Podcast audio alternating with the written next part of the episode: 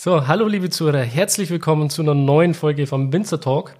Ja, ähm, mittlerweile haben wir August und auch im August gibt es einen neuen Winzer des Monats von Wein und Co. Und äh, gegenüber von mir sitzt der Johannes. Hallo Johannes. Hallo, grüß dich. Weingut Groß ist dieses Mal Winzer des Monats von Wein und Co. Und Wein und Co. ist der Sponsor der heutigen Folge. Das ist ähm, der größte Weinhändler in Österreich für Premiumweine mit über 20 verschiedenen Standorten, Filialen in Österreich, wo ihr die Weine auch vom Weingut Groß kaufen könnt. Und Wein und Co. hat für diese Episode einen Gutscheincode erzeugt, der heißt Wein verstehen. Und da erhaltet ihr ab einem Einkaufswert von 50 Euro nochmal 10 Euro Rabatt. Und ab 25 Euro ist das Ganze versandkostenfrei. Natürlich auch in Deutschland und Österreich.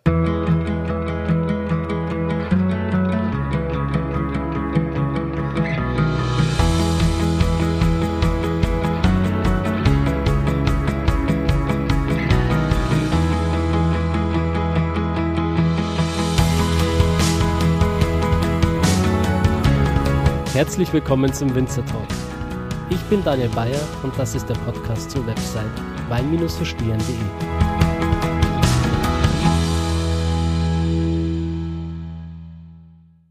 Ja, hallo, mein Name ist Johannes Groß. Ich bin Winzer hier in Ratsch an der Weinstraße. Ähm, das ist eine kleine Ortschaft in Ehrenhausen, in, ganz im Süden Österreichs, direkt an der Grenze zu Slowenien ein wunderschöner Landstrich, ein wunderschönes Gebiet, um aufzuwachsen, ein wunderschönes Gebiet, um ähm, daheim zu sein, aber auch ein wunderschönes Gebiet, um Weinbauer zu sein. Und vor allem die Aussicht ist großartig. Ja, wir schauen da gerade raus, wunderschön grün alles. Also das zeichnet unsere Region auch aus. Also wenn wir da jetzt über die Hügel schauen, dann blicken wir an und für sich auf Wälder, Wiesen, Streuobstwiesen, auf Reben natürlich. Und ähm, man braucht gar nicht weit schauen und man blickt äh, nach Slowenien rüber. Also wir sind gerade einmal einen Steinwurf von der Staatsgrenze entfernt. Ja, du wirst wahrscheinlich dann öfters mal rüberfahren, oder? Ja, in Slowenien bin ich schon öfter, nicht nur privater Natur, es ist ja ein wunderschönes Land, ähm, das man bereisen sollte, äh, sondern auch beruflich. Mein Bruder hat ein Weingut äh, auf slowenischer Seite auf in der Steierska Slowenia, das heißt die slowenische Steiermark. Ist der Michael, oder? Das ist mein Bruder, der Michael, genau. Mhm. Ja, zusammen mit meiner Schwägerin, der Maria. Und ich führe hier gemeinsam mit meiner Frau, der Martina, das Weingut in der Südsteiermark, ja. Mhm. ja wie alt seid ihr beide? Mein Bruder ist jetzt 32, ich bin 34. Ähm, Maria und Martina äh, sind, äh, was manchmal ganz ganz lustig rüberkommt, das sind auch Geschwister wiederum. Das heißt, mein Bruder und ich haben zwei Schwestern wiederum geheiratet. Sein Geschmack? ja, denke schon. Na, sie sind schon sehr unterschiedlich, die beiden Mädels. Aber ähm, ja, gemeinsam Frauen gefunden, mit denen wir ähm, unseren Betrieb führen möchten und ähm, unseren Wein machen möchten, ja. Wann seid ihr eingestiegen in den äh, Weinbau? Also bei mir ist es jetzt schon also eingestiegen kann man, kann man fast nicht sagen, weil man wächst damit auf. Ähm, wir haben schon mitgearbeitet im Weingarten, da waren wir, ich sage mal, Teenager. Ähm, das hat nicht immer nur Spaß gemacht, das war manchmal auch Pflicht. Ähm, später bin ich dann draufgekommen, wie toll das ist, dass ich diese leeren Jahre schon eigentlich mit, mit 17, 18 schon hinter mir hatte, um einen Rebstock zu verstehen und ähm, bin dann, ich sage mal, mit Mitte 20, Anfang Mitte 20 in den Betrieb voll eingestiegen. Mein Bruder hat ein Studium gemacht und ist dann ein paar Jahre später eingestiegen. Der hat da direkt ähm, quasi den Weinbau dann studiert. Genau, er hat Weinbau studiert auf der BOKU in Wien. Mhm. Ähm, für mich stand eigentlich der Weg auch offen. Ähm, ich habe dann aber entschlossen, ich war immer jemand, der der gerne etwas machen wollte, der aktiv werden wollte. Und ähm, ja, mir hat immer der praktische Teil enorm interessiert.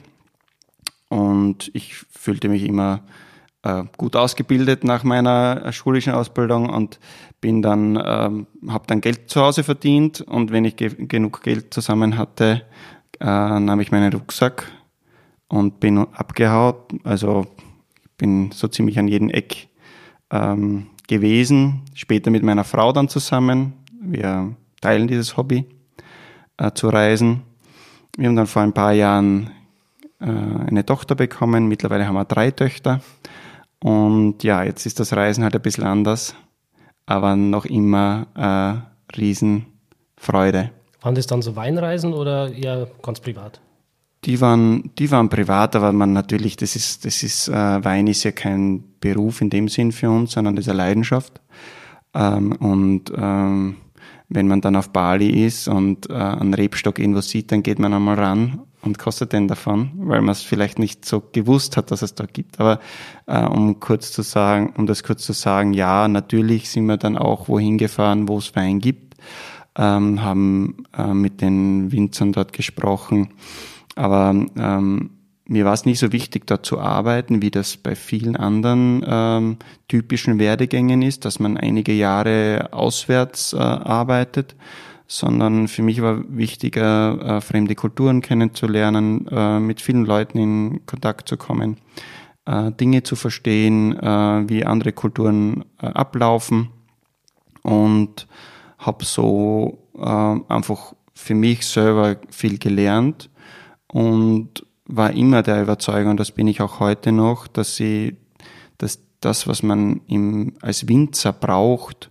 am besten beim Zuhören von seinem Vater, von den Erzählungen seines Vaters und Großvaters äh, lernen kann. Mhm. Denn die haben ein paar Jahre länger ihre Hände in die Erde gesteckt und ähm, die Fässer geschrubbt als einer selbst. Natürlich ist es immer in einem Kontext der der Zeit zu sehen, in der man war.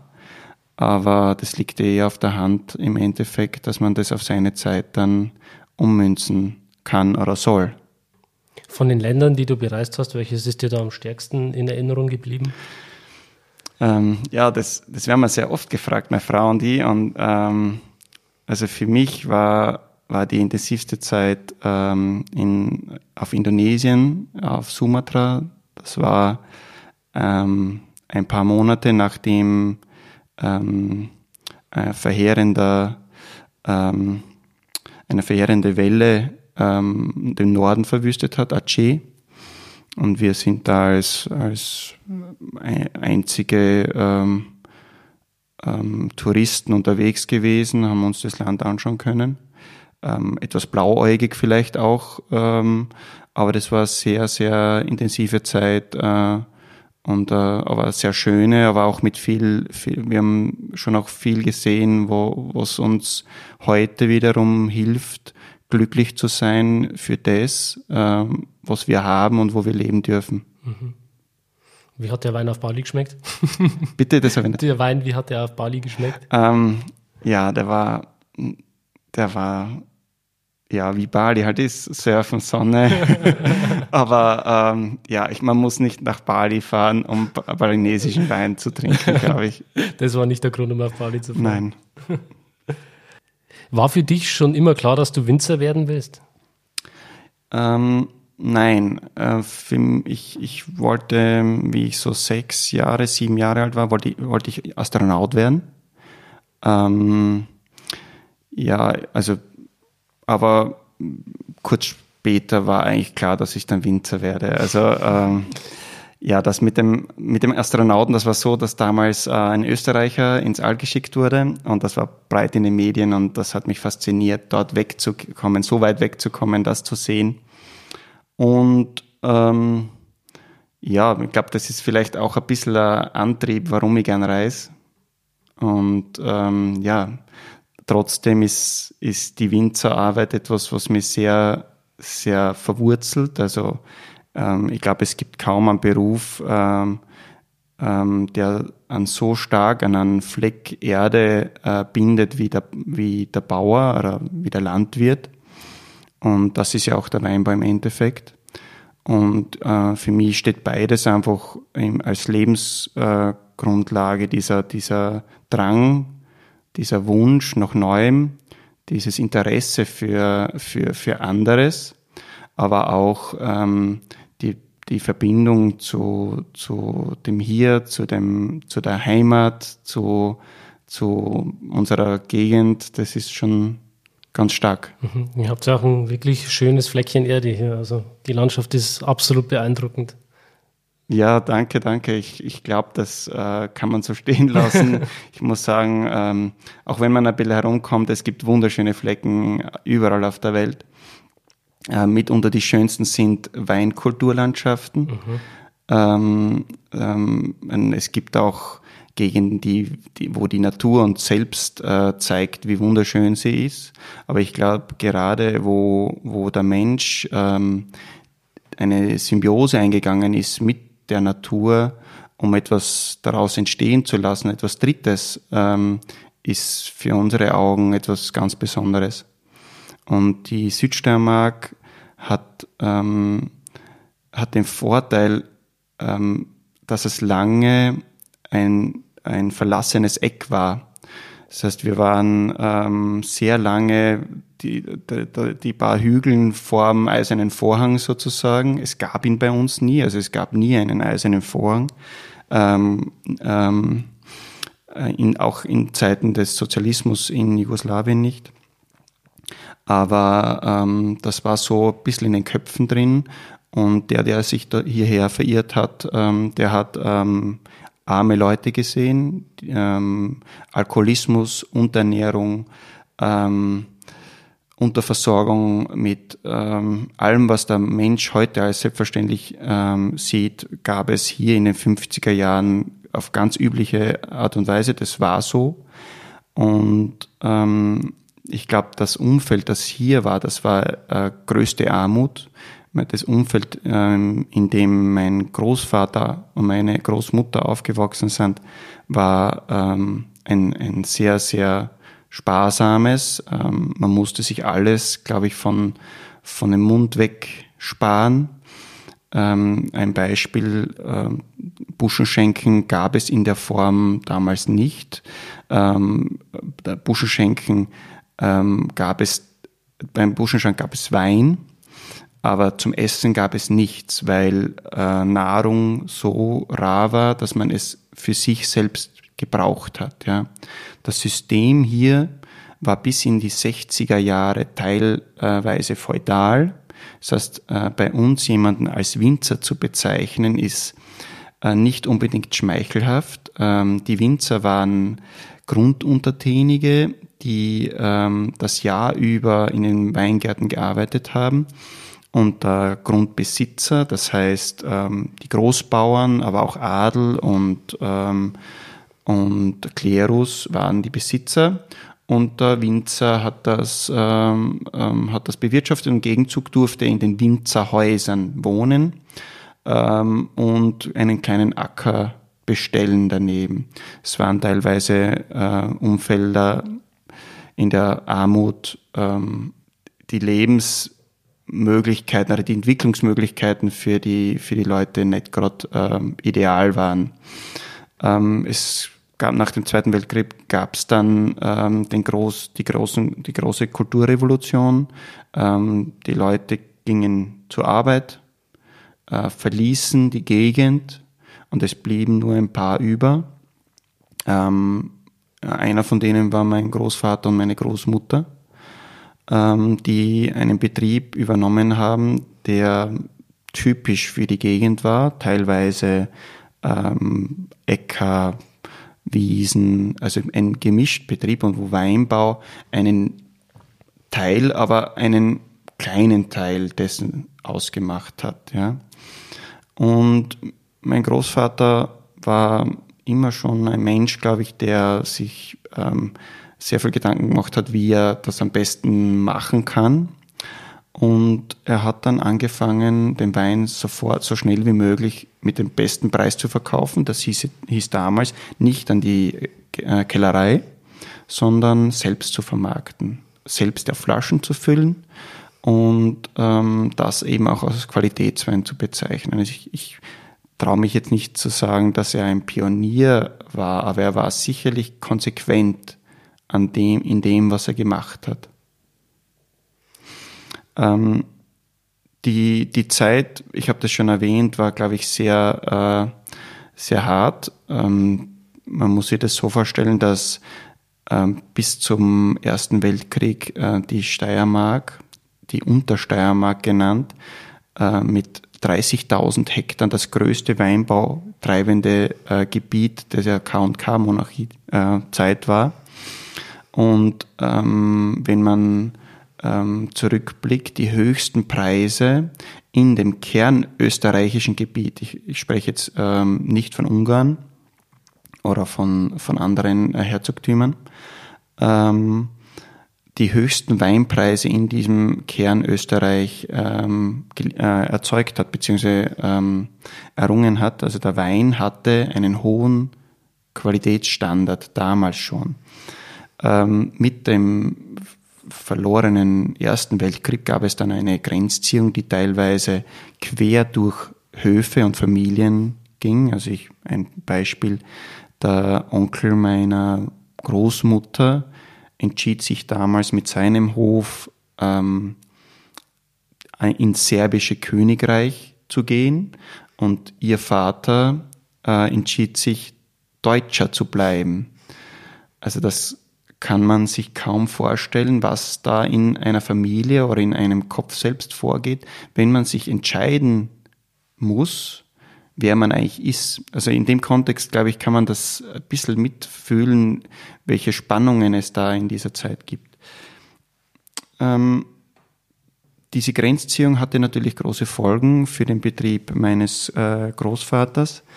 Ähm, mein Urgroßvater ähm, hatte den größten Teil seiner Flächen auf dann äh, serbischer oder, oder ähm, jetzt also slowenischer Seite und ähm, durfte aber diese weiter bewirtschaften. Ähm, erst nach dem Zweiten Weltkrieg äh, gab es dann eine Art äh, eiserne Vorhang, also man durfte denn nicht mehr äh, die Grenze passieren. Bis dahin gab es ja viele verwandtschaftliche und, und äh, freundschaftliche Beziehungen äh, ins, ins, ins jugoslawische Königreich äh, oder serbische Königreich, um das richtig zu nennen. Ähm, aber ähm, nach dem Zweiten war auch das weg. Und es wurden die Güter auch enteignet, die ähm, auf der anderen Seite der Grenze war. Das heißt, mein Großvater hat seinen, hat seinen Vater als junger Mann verloren, als junger, also eigentlich schon als Kind verloren, hat seinen Stiefvater danach als äh, im Krieg verloren und war dann äh, schon als junger Mann der einzige, die einzige männliche Kraft am Hof. Und ähm, also ich glaube, ähm, wir können, wir wissen heute auch noch, was Fleiß bedeutet. Aber ähm, Fleiß ist heute eine Tugend, die man haben kann, aber nicht haben muss, um Erfolg zu haben. Ich glaube, diese Zeit, äh, in dieser Zeit war Fleiß die Grundvoraussetzung, um zu überleben. Ähm, und ich glaube, den hatten sie auch.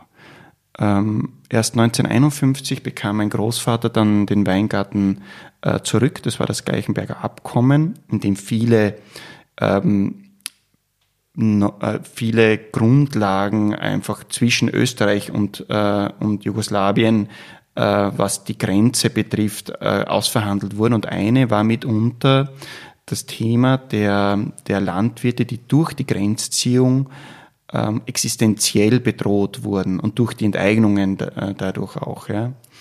Und ähm, es, äh, das Ergebnis war, dass äh, kleine Betriebe, die viel verloren hatten dadurch, durch die Enteignung, wieder Grund zurückbekamen, den sie vorher besaßen.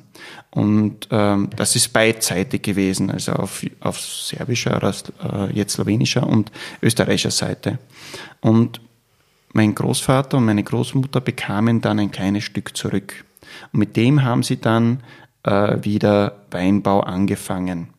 Und dieses kleine Fleckerl ist auch heute noch Teil unseres Weinguts. Das sind 0,3 Hektar. Wollte ich gerade fragen, wie viel Hektar das waren? Hm, es ist sehr wenig, sehr ja. klein, aber äh, wenn man das in äh, Betracht zieht, dass das zu 100 Prozent Handarbeit äh, war, ja, dann ähm, und man ja sich auch selbst aus dem Betrieb heraus ernähren musste. Das heißt, äh, es gab die Möglichkeit nicht, sich auf Wein zu konzentrieren, sondern man hat, wenn man etwas zu essen haben wollte, musste man das auf seinen, seinem Acker ähm, erarbeiten. Ja? Und ähm, ich glaube, wenn man das sieht, dann ist es doch ein, ein, ein, großer, ein großes Stück, diese, diese Arbeit zu verrichten. Ja? Natürlich war das nicht viel Wein, natürlich war es zu wenig Wein und mein Großvater hat dann den Buschenschrank zusammen mit meiner Großmutter eröffnet und es wurde gleich einmal zu wenig. Ja. Und ähm, er hat dann zwar noch andere Weingärten, zum Beispiel die Ried Sulz äh, dazu gekauft, ähm, aber die Nachfrage war bei weitem höher, als er produzieren konnte und er hat dann einen Weinhandel eröffnet. Der Weinhandel war sehr klein, also er machte in maximal 30.000 Flaschen in Summe mit seinen eigenen äh, Trauben, aber gerade genug, um eben seinen Markt, äh, den er hatte, hier am Buschenschank und, und äh, wie die Leute eben den Wein mitnahmen, auch zu bedienen. Ja, und mein, die, die, ich glaube, diese Phase die, nach dem Krieg war eine Zeit, ähm, in der die Menschen ähm, nach diesen Entbehrungen dieser Zeit noch, noch keinem Luxus gierten. Und die Weine entsprachen dem auch. Also mein Großvater hat das auch so äh, gehandhabt, dass die Weine verbessert wurden. Das heißt, die, die Erträge sollten hoch sein, das war auch äh, spätestens ab dem Zeitpunkt möglich, wo man Kunstdünger einsetzen konnte, weil sonst sind unsere äh, Rebgärten durch die Steilheit ja bedingt ja eher karg und, und geben wenig Frucht. Aber die, die Kunstdünger haben das ermöglicht. Und ähm, danach hatte, also man hat die eingepresst und ähm, die fehlende Qualität, die diese hohen Erträge äh, bieten konnten, ähm, hat man dann versucht mit Zucker zu überdünchen. Ja. Ähm, ich glaube, man kann niemandem einen Vorwurf machen, dass jemand das gemacht hat. Das war die Zeit und ich glaube auch, dass, dass, ähm, dass vielleicht äh, ich das heute, also ich das, wenn ich damals gewesen wäre, in seiner Situation vielleicht nicht viel anders gemacht hätte ähm, weil der Geschmack der Zeit so war. Es sollte süß sein, es sollte äh, mundfüllend sein, ja. Und es sollte viel sein. Also äh, meine Großmutter erzählt sehr gerne von der Zeit im Buschenschank. Da kamen Leute, tranken zu zweit zehn Flaschen Wein. Was? ja, das war schon äh, in großen Mengen. Ja. Äh, also Wein jetzt als, als großes Kulturgut ähm, äh, zu sehen. Das war in dem Fall nicht. Das hat man getrunken. Das war ein wirkliches Getränk. Und danach ist man, ich glaube, äh, nach zehn Flaschen Wein zu zweit darf man auch durchaus sagen, man ist dann ein bisschen rauschig. Ähm, äh, ist man dann nach Hause gefahren. Ja. äh, meine Oma sagt immer wieder, Gott sei Dank ist nie etwas passiert. Also sie hat zumindest nie etwas gehört davon. Also man kann sich das heute kaum vorstellen, wie das äh, in dieser Zeit war. Ähm, aber es, hat, es, es gab auch ein, äh, Probleme mit der Zeit. Ähm, und die schlechten Jahrgänge in den 70ern, also da waren schreckliche äh, Jahrgänge dabei, ähm, erzeugten dann Qualitäten, die, ich sage mal, unter jeder Kritik waren. Und äh, der Weinpreis sank äh, auf ein Niveau, wo die die Lebensfähigkeit der Betriebe wirklich in Frage zu stellen war. Und ähm, ja, ich glaube, mein Vater hat einen Betrieb als junger Mann vorgefunden, der es nicht wirklich würdig war ähm, zu übernehmen. Oder würdig, ja, er, war's, er war würdig zu übernehmen. Das ist jetzt vielleicht falsch ausgedrückt, aber der nicht wirklich lebensfähig war mehr. Und ähm, man, man muss sich das so vorstellen, dass die, die jungen Burschen, damals Sattler Willi, ähm, mein Vater, ähm, aber auch andere Kollegen, Manfred Themen, die Polz-Brüder, die machten sich damals als junge Männer, 17, 18, 19 Jahre alt, Gedanken, wie sie überhaupt den steirischen Wein äh, überlebensfähig machen können. Ob, ob sie überhaupt äh, dem, das weitermachen sollen. Die Betriebe waren klein, die, die Weine waren äh, ohne wirklich großes Ansehen in Österreich. Und äh, die wirtschaftlichen Bedingungen waren nicht so, dass man sagt, okay, hurra, jetzt starten wir mit der großen, äh, mit der großen Werbemühle. Ähm, und sie haben es trotzdem gemacht, aus Liebe zu, zu unserer Umgebung, zu unserer Heimat. Ich glaube, zu, auch mit dem Wissen, dass hier ganz Großes möglich wäre. Ja. Sie hatten dann auch Glück, jemanden zu finden, der ihnen auch die Weinwelt etwas gezeigt hat, die große Weinwelt äh, zeigen konnte. Das war ein, ein Tischler aus der Region, der schon in den 70er Jahren äh, die großen Weine Frankreichs, Italiens äh, getrunken hat und ähm, der diese jungen Männer damals ähm, ähm, einfach abgeholt hat und Verkostungen organisiert hat und gezeigt hat, okay, wie schmeckt ein großartiger Merceau, wie schmeckt ein großer weißer Bordeaux, wie schmecken die, die 82er Bordeaux, die frisch rausgekommen sind. Ähm, also das waren schon, glaube ich, ähm, ähm, Erfahrungen, die, die auch ähm, an Horizont erweitert haben, ja, und daran haben die gearbeitet. Also die haben dann trockene Weine gemacht, die haben äh, Weine mit Säure, wo Säure spürbar war, der Zucker war weg. Es musste natürlich sofort äh, reagiert werden und die Qualität der Traube höher werden, wenn man auf Zucker nicht zurückgreifen wollte.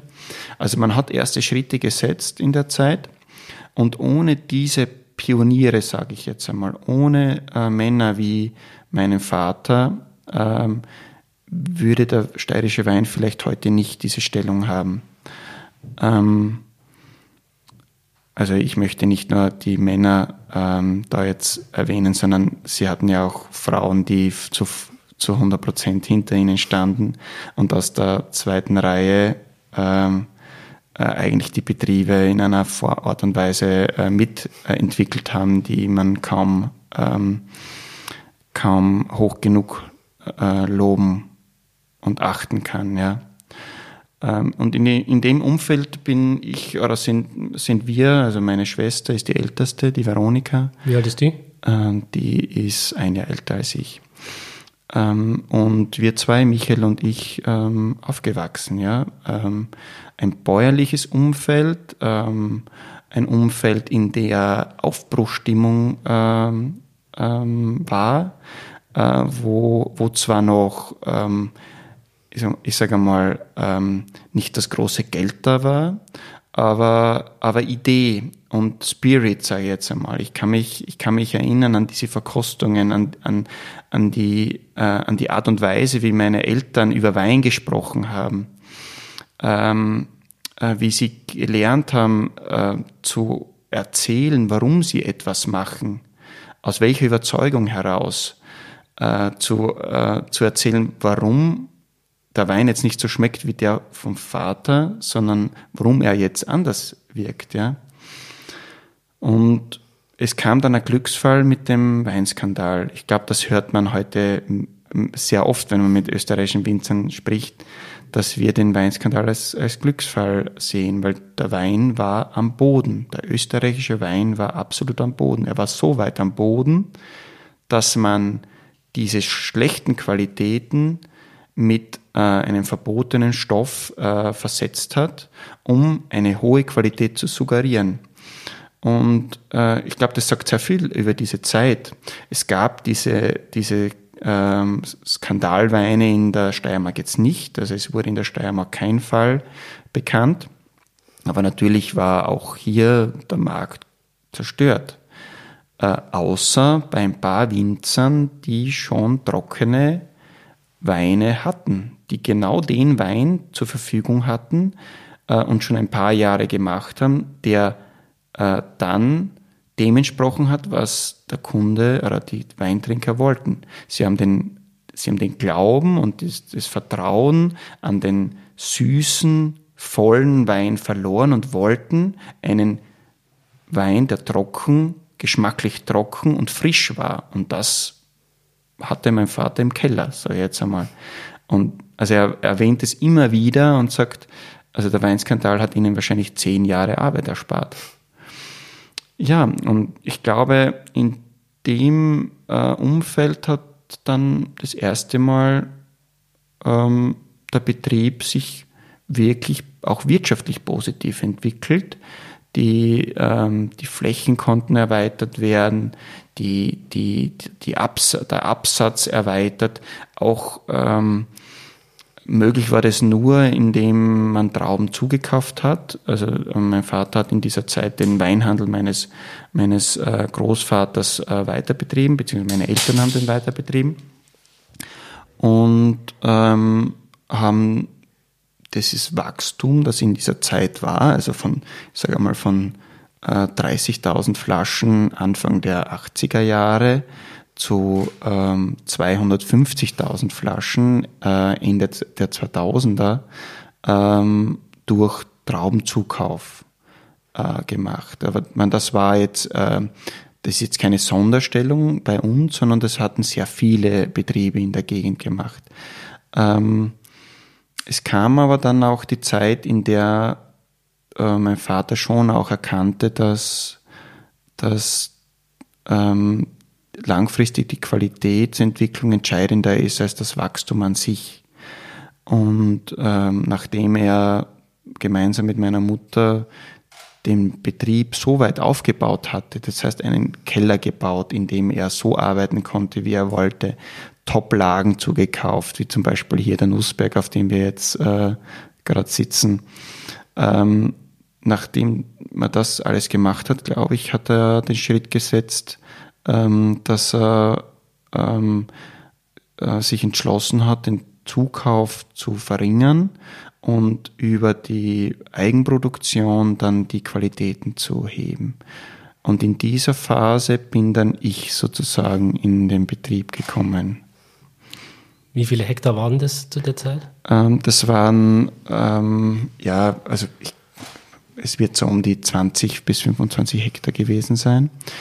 Ähm, heute sind wir bei 47, einer Größe, die wir jetzt seit ähm, ja, fast zehn Jahren haben und die wir auch gerne halten äh, möchten, die äh, für unser Wohlfühlgröße ist ähm, und ähm, wo wir sagen, okay, äh, in dieser Größe haben wir eine Größe erreicht, wo wir ähm, dynamisch sein können, also aber trotzdem auch Kraft haben, um unsere Ideen umzusetzen und recht schnell umzusetzen. Mhm. Was für Rebsorten habt ihr im Portfolio? 50 Prozent ist Sauvignon Blanc. Das ist so die Signature-Rebsorte der Steiermark geworden. Äh, und dann teilt sich das auf auf eine ganz breite äh, Rebsortenpalette. Ähm, über äh, Welschriesling natürlich, Weißburgunder, gelber Muscatella, Morillon, wie wir den Chardonnay nennen. wir haben noch etwas Grauburgunder, wir haben etwas Traminer. Also der Betrieb ist ja auch gewachsen und in kleinen Schritten, also in, in, in Schritten gewachsen. Und ähm, ähm, Weingärten wurden gekauft, wo man nicht selbst entscheiden konnte, was man pflanzt. Und mit dem äh, arbeiten und leben wir heute und das machen wir auch gern. Mhm. Rein auf Weißwein, oder? Ähm, es gibt ein bisschen Rotwein. Ähm, das, das, ist so zwischen 300 und 500 Flaschen je nach Jahrgang. Also sehr, sehr wenig, ein paar Rebstöcke. Ähm, ja, also ist aber, wie schon gesagt, ein sehr kleiner Anteil unserer Produktion. Äh, Pinot Noir, oder? Nein, ist blauer Zweigelt. Ah, okay. Äh, es wäre, äh, Pinot Noir wäre äh, eine Rebsorte, die viel Interesse bei mir äh, finden würde, auch im Anbau. Ähm, es gab sie auch sehr lange schon in der Steiermark, also sie hat Tradition. Ähm, aber ähm, ich sage jetzt einmal, wenn ich heute Pinot Noir auspflanze, wird vielleicht der Rebstock, wenn ich dann in 70 bin, in einem Alter sein, wo es wirklich interessant wird, Pinot Noir so zu machen, wie ich ihn auch gern trinke. Mhm. Ähm, und ähm, ich sage mal, da kaufe ich mir lieber schöne Flaschen aus äh, Gegenden, die das schon haben und trinke ihn einfach Genuss, mit Genuss. Ich habe mal eine äh, spontane Zwischenfrage für dich. Wenn du dein Weingut in irgendeine Weinbauregion der Welt setzen könntest, einfach nochmal komplett von vorne anfangen könntest, in welche Weinbauregion würdest du da gehen und warum? Also die Frage kann ich nicht beantworten, weil wir unseren Betrieb nicht in eine andere Weinbauregion setzen können. Unser Betrieb ist, ähm, ist nicht nur die Hardware, das heißt der Keller und die Rebstöcke, die da draußen sind. Unser äh, Betrieb ist die Summe aus, ähm, aus uns Menschen, aus, aus unseren Mitarbeitern. Ähm, unsere, unser Betrieb ist äh, eine Summe aus unseren Kunden. Ich glaube nicht, dass das woanders in, in ähnlicher Form äh, möglich wäre. Aber wenn ich, wenn ich sagen dürfte, wo ich, wo's, wo ich auch gern äh, Wein machen möchte, ähm, am liebsten, es gibt so viele Gegenden, ich, ich kann mich nicht entscheiden. Ich bin, also also vielleicht wäre es ein Rotweingebiet. Vielleicht wäre es ein spannendes Gebiet, wo, äh, wo ein bäuerliches Umfeld ist und kein bürgerliches oder gar, wo, wo gar vielleicht Versicherungen oder Banken schon im Besitz sind der Weingüter. Ähm, es wäre ein Gebiet, ähm, das von originalen Menschen äh, beheimatet wäre, ähm, die wirklich die, die, die Seele der Region ausmachen eigentlich, die, die, äh, die Kultur, die Lebensweise noch führen. Also dort würde ich mich sehen, ja. Ins Burgenland quasi. Ja, natürlich. Also äh, hinten in Andau, ja. da hätte ich schon ein paar Fleckel, wo ich mit dem Schwarzhans ein paar, ein paar Krügel Wein trinken kann. Das ist, Weingut Schwarz war auch schon hier im Podcast. Ja, wirklich? Ja, mhm. super. Ja, dann ganz liebe Grüße. ja, Grüße gehen raus. Herzliche Menschen, oder? Ja, Wahnsinn. Ja. Was ist dein Lieblingswein vom Weingut Schwarz?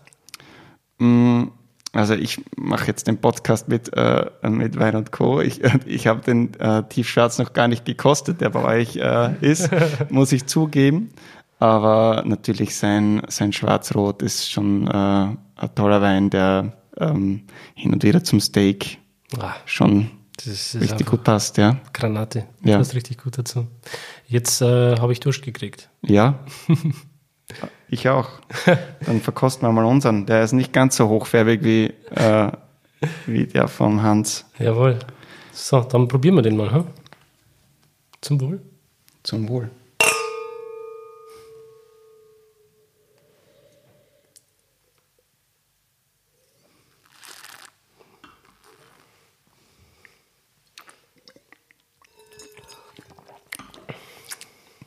Sauvignon Blanc? Ja, genau, Sauvignon Blanc. äh, Sauvignon Blanc von alten Reben. Ähm, ja, also Sauvignon Blanc ist an und für sich eine Rebsorte, die weltweit angebaut wird. Sie hat eine Heimat in Frankreich. Ähm, äh, man findet sie verbreitet in, an der Loire, aber auch ähm, im Bordeaux-Gebiet. Ähm, an der Loire wird sie ähm, als ähm, reinsortiger Wein äh, verkauft, abgefüllt. In Bordeaux eher äh, als Cuvée-Partner von Semillon. Und ähm, von dort aus äh, hat sie Verbreitung gefunden. Ähm, es war wahrscheinlich ähm, Erzherzog Johann, der sie in die äh, Steiermark brachte ähm, und dort auf ihre Eignung als Qualitätsrebsorte für diese Region geprüft wurde und auch äh, recht schnell erkannt wurde, dass sie ähm, dies, um, das Umfeld, das wir haben, ähm, liebt. Es hat trotzdem noch einmal fast 200 Jahre gedauert, bis die Rebsorte äh, sich wirklich durchgesetzt hat. Also die Landwirtschaft ist nicht, gerade der Weinbau ist kein, kein Umfeld, das sehr schnell reagiert ähm, weil ja nicht nur, ähm, ich sage einmal, ähm, wissenschaftliche Errungenschaften zählen, sondern ja auch der Geschmack der, der Leute, die das trinken, der, die Gewohnheit. Ähm, und auch so wird, wird so ein Rebstock ja auch 40, 50, 60 Jahre alt und ähm, man hat nur einmal im, Chance, äh, im Leben die Chance, einen Rebgarten oder einen Rebberg richtig zu pflanzen als Winzer. Äh, und dann gibt man das an seine Kinder weiter und die machen das vielleicht äh, wieder dann oder gar erst die Enkel. Ähm, und deshalb dauert das bis in die 20er Jahre, äh, bis äh, vermehrt reinsortige Abfüllungen dieser Rebsorte ähm, äh, erschienen. Man, muss, man muss vielleicht ähm, da ein bisschen ausholen. Ähm, in dieser Zeit war es üblich, Mischsätze zu machen und ähm, man wusste teilweise gar nicht, welche Rebsorten da in diesen Mischsätzen waren. Ähm, die Qualität des Weins wurde nach seiner Herkunft ähm, definiert. Ähm, die Weine wurden ähm, mit ihren Ortschaften oder mit ihren Rieden bezeichnet, in denen sie wuchsen. Und es stand keine Rebsorte drauf. Jetzt gab es zu dieser Zeit, und wir sprechen jetzt über das äh, 19. Jahrhundert, ähm, erste positive Entwicklungen in der, ähm, in der Vermarktung vom Wein. Das heißt, die Weine wurden äh, abgefüllt, die ersten Weine wurden abgefüllt in Flaschen und wurden auch etikettiert und somit wurden sie auch sehr lange haltbar gemacht. Ja. Und wir finden zum Beispiel bei uns äh, Flaschen aus dem 19. Jahrhundert, äh, Mitte 19. Jahrhundert, mit, äh, mit der Bezeichnung unserer Ried, dem Nussberg, äh, wo noch die Etiketten äh, drauf sind. Das zeigt uns, dass auch ähm, dieser Weingarten schon auch hohes Ansehen hatte, weil das hätte man nicht gemacht, wenn der Rebgarten nicht oder der Wein daraus nicht einen hohen Wert gehabt hätte, um mit teurem Glas und teurem Papier äh, ausgestattet zu werden. Und ähm, ja, also diese Zeit hatte, also ich, ich fühle mich sehr verwandt mit dieser Zeit. Ich, mir gefällt die Idee, dass man, ähm, dass man den Ort, wo der Wein wächst, äh, direkt mit mit, seiner, mit seinem Geschmack und mit seiner Qualität auch in Verbindung bringt. Nur leider gab es in dieser Zeit kein Weingesetz und auch keine Behörde, die ähm, Wein in der Form schützen konnte. Und es gab ähm, dadurch viele Fälschereien. Das heißt, es wurden ähm, berühmte Herkünfte verwendet, um große Verschnitte, äh, ich sage mal, zu, ähm, ähm, zu, zu, verbessern oder beziehungsweise den Verkauf zu erleichtern. Ja? Ähm, und ähm, die Reaktion der, ich sage mal, der fortschrittlichen Betriebe war dann, dass man die Rebsorte aufs Etikett brachte, weil, äh, ich sage mal, den, die Herkunft konnte man leicht fälschen in, in dieser Zeit. Aber für die Rebsorte, das war nachvollziehbar, dass die anders schmeckt, dass die einen eigenen Geschmack hat. Ähm, da konnte man den, damals hatte, hatte man ihn äh, Muscat Silvaner genannt, äh, den Sauvignon Blanc leicht von einem äh, Grauburgunder oder Ruländer damals genannt äh, unterscheiden. Und äh, also ich glaube, diese, in dieser Zeit waren das die fortschrittlichen Betriebe, die Rebsortenreihen ausgepflanzt haben und diese Weine auch Rebsortenreihen ähm, abgefüllt haben. Ähm, ich hatte das Glück, schon einige steirische äh, und südsteirische Weine aus dem Anfang des 20. Jahrhunderts äh, zu kosten. Sauvignon Blanc 1909, 1929. Ähm, aber auch andere Rebsorten, Welschrieslinge, äh, Schilcher, äh, Grauburgunder oder, oder Blauburgunder aus dieser Zeit. Ähm, hochspannend, unglaublich, äh, wie frisch diese Weine teilweise noch sind. Ähm, und, und dass man auch die, nicht nur die Rebsorte noch erkennen kann, sondern auch die Qualität dahinter erkennen kann, die hinter dem Wein einmal lag. Ja?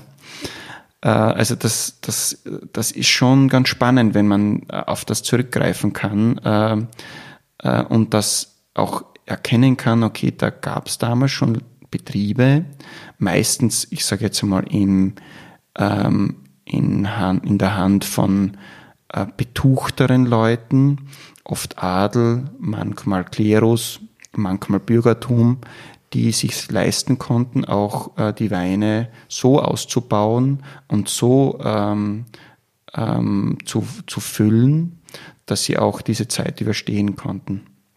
Für uns von unschätzbaren Wert, dass wir heute noch auf, auf diese Flaschen zurückgreifen können, können. Leider werden sie immer weniger.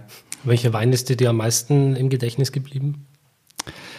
Ich glaube, das war, ich habe ihn schon erwähnt, ein, ein 1929er äh, Muscat Silvaner von, ähm, von Woraschitzky. Das ist ähm, ein Rebgarten, ähm, der auch heute noch einen ähm, ganz tollen Winzer beherbergt oder hat. Ähm, die Familie Bolz äh, betreut den Weingarten heute. Ähm, das ist der Chamillonberg.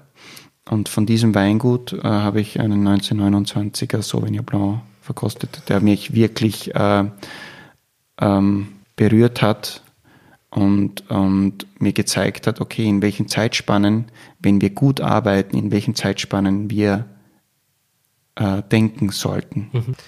Ähm, ja, also der 1929er äh, Muscat Silvaner von dem Weingut Woraschitzky äh, war Wein, der Farbe hatte, die ähm, total hell war, also grün-gold, ähm, nicht annähernd Reflexe von braun oder, oder ins, ins ähm, Ockergehende, gar nicht. Ähm, ein Wein, der in der Nase ganz klare, zuordnenbare äh, Sortenaromen hatte, der aber auch ähm, für mich erstaunlicherweise voll von seinem Terroir äh, erzählte. Diese Opokböden, die man dort findet, die hat der Wein voll äh, ähm, gezeigt. Und also der Wein war nicht ganz trocken, hat aber so geschmeckt. Ähm, also er hatte einen trockenen Geschmack, hatte aber sicher einige Gramm Restzucker, die sich wunderbar eingebettet haben in die hohe Säure ähm, ein tolles Erlebnis, ähm, ein Erlebnis, äh, das ich ähm, nur jeden, der die Möglichkeit hat, so einen Wein einmal zu verkosten, nahelegen kann, ähm, ähm, weil es uns zeigt, äh, dass Wein ähm, mehr kann als äh, kurz, kurze Freude zu geben, sondern wenn es der richtige ist und wenn man den richtigen Winzer findet, und den richtigen Jahrgang findet, kann das äh, wirklich Großartiges äh, geben. Ja. Und dich zurück in die Zeit versetzen. Genau so ist es, ja. Das begeistert dich wahrscheinlich, oder? Ja, das ist etwas, was mich, was mich fasziniert, ja. Also ähm, die, die Reise zurück, gedankliche Reise zurück, ähm, mit einem Wein äh, zu verbinden, äh, der in dieser Zeit entstand, wenn man sich, wenn man das kann, wenn man sich das vorstellen möchte, in welchen, in welchem Kultur, kulturellen Umfeld das passierte, wie die Menschen waren, was, was damals ähm, so ablief, sage ich jetzt mal, dann ist es schon ganz spannend. Bist also nicht nur Reisender, sondern auch Zeitreisender.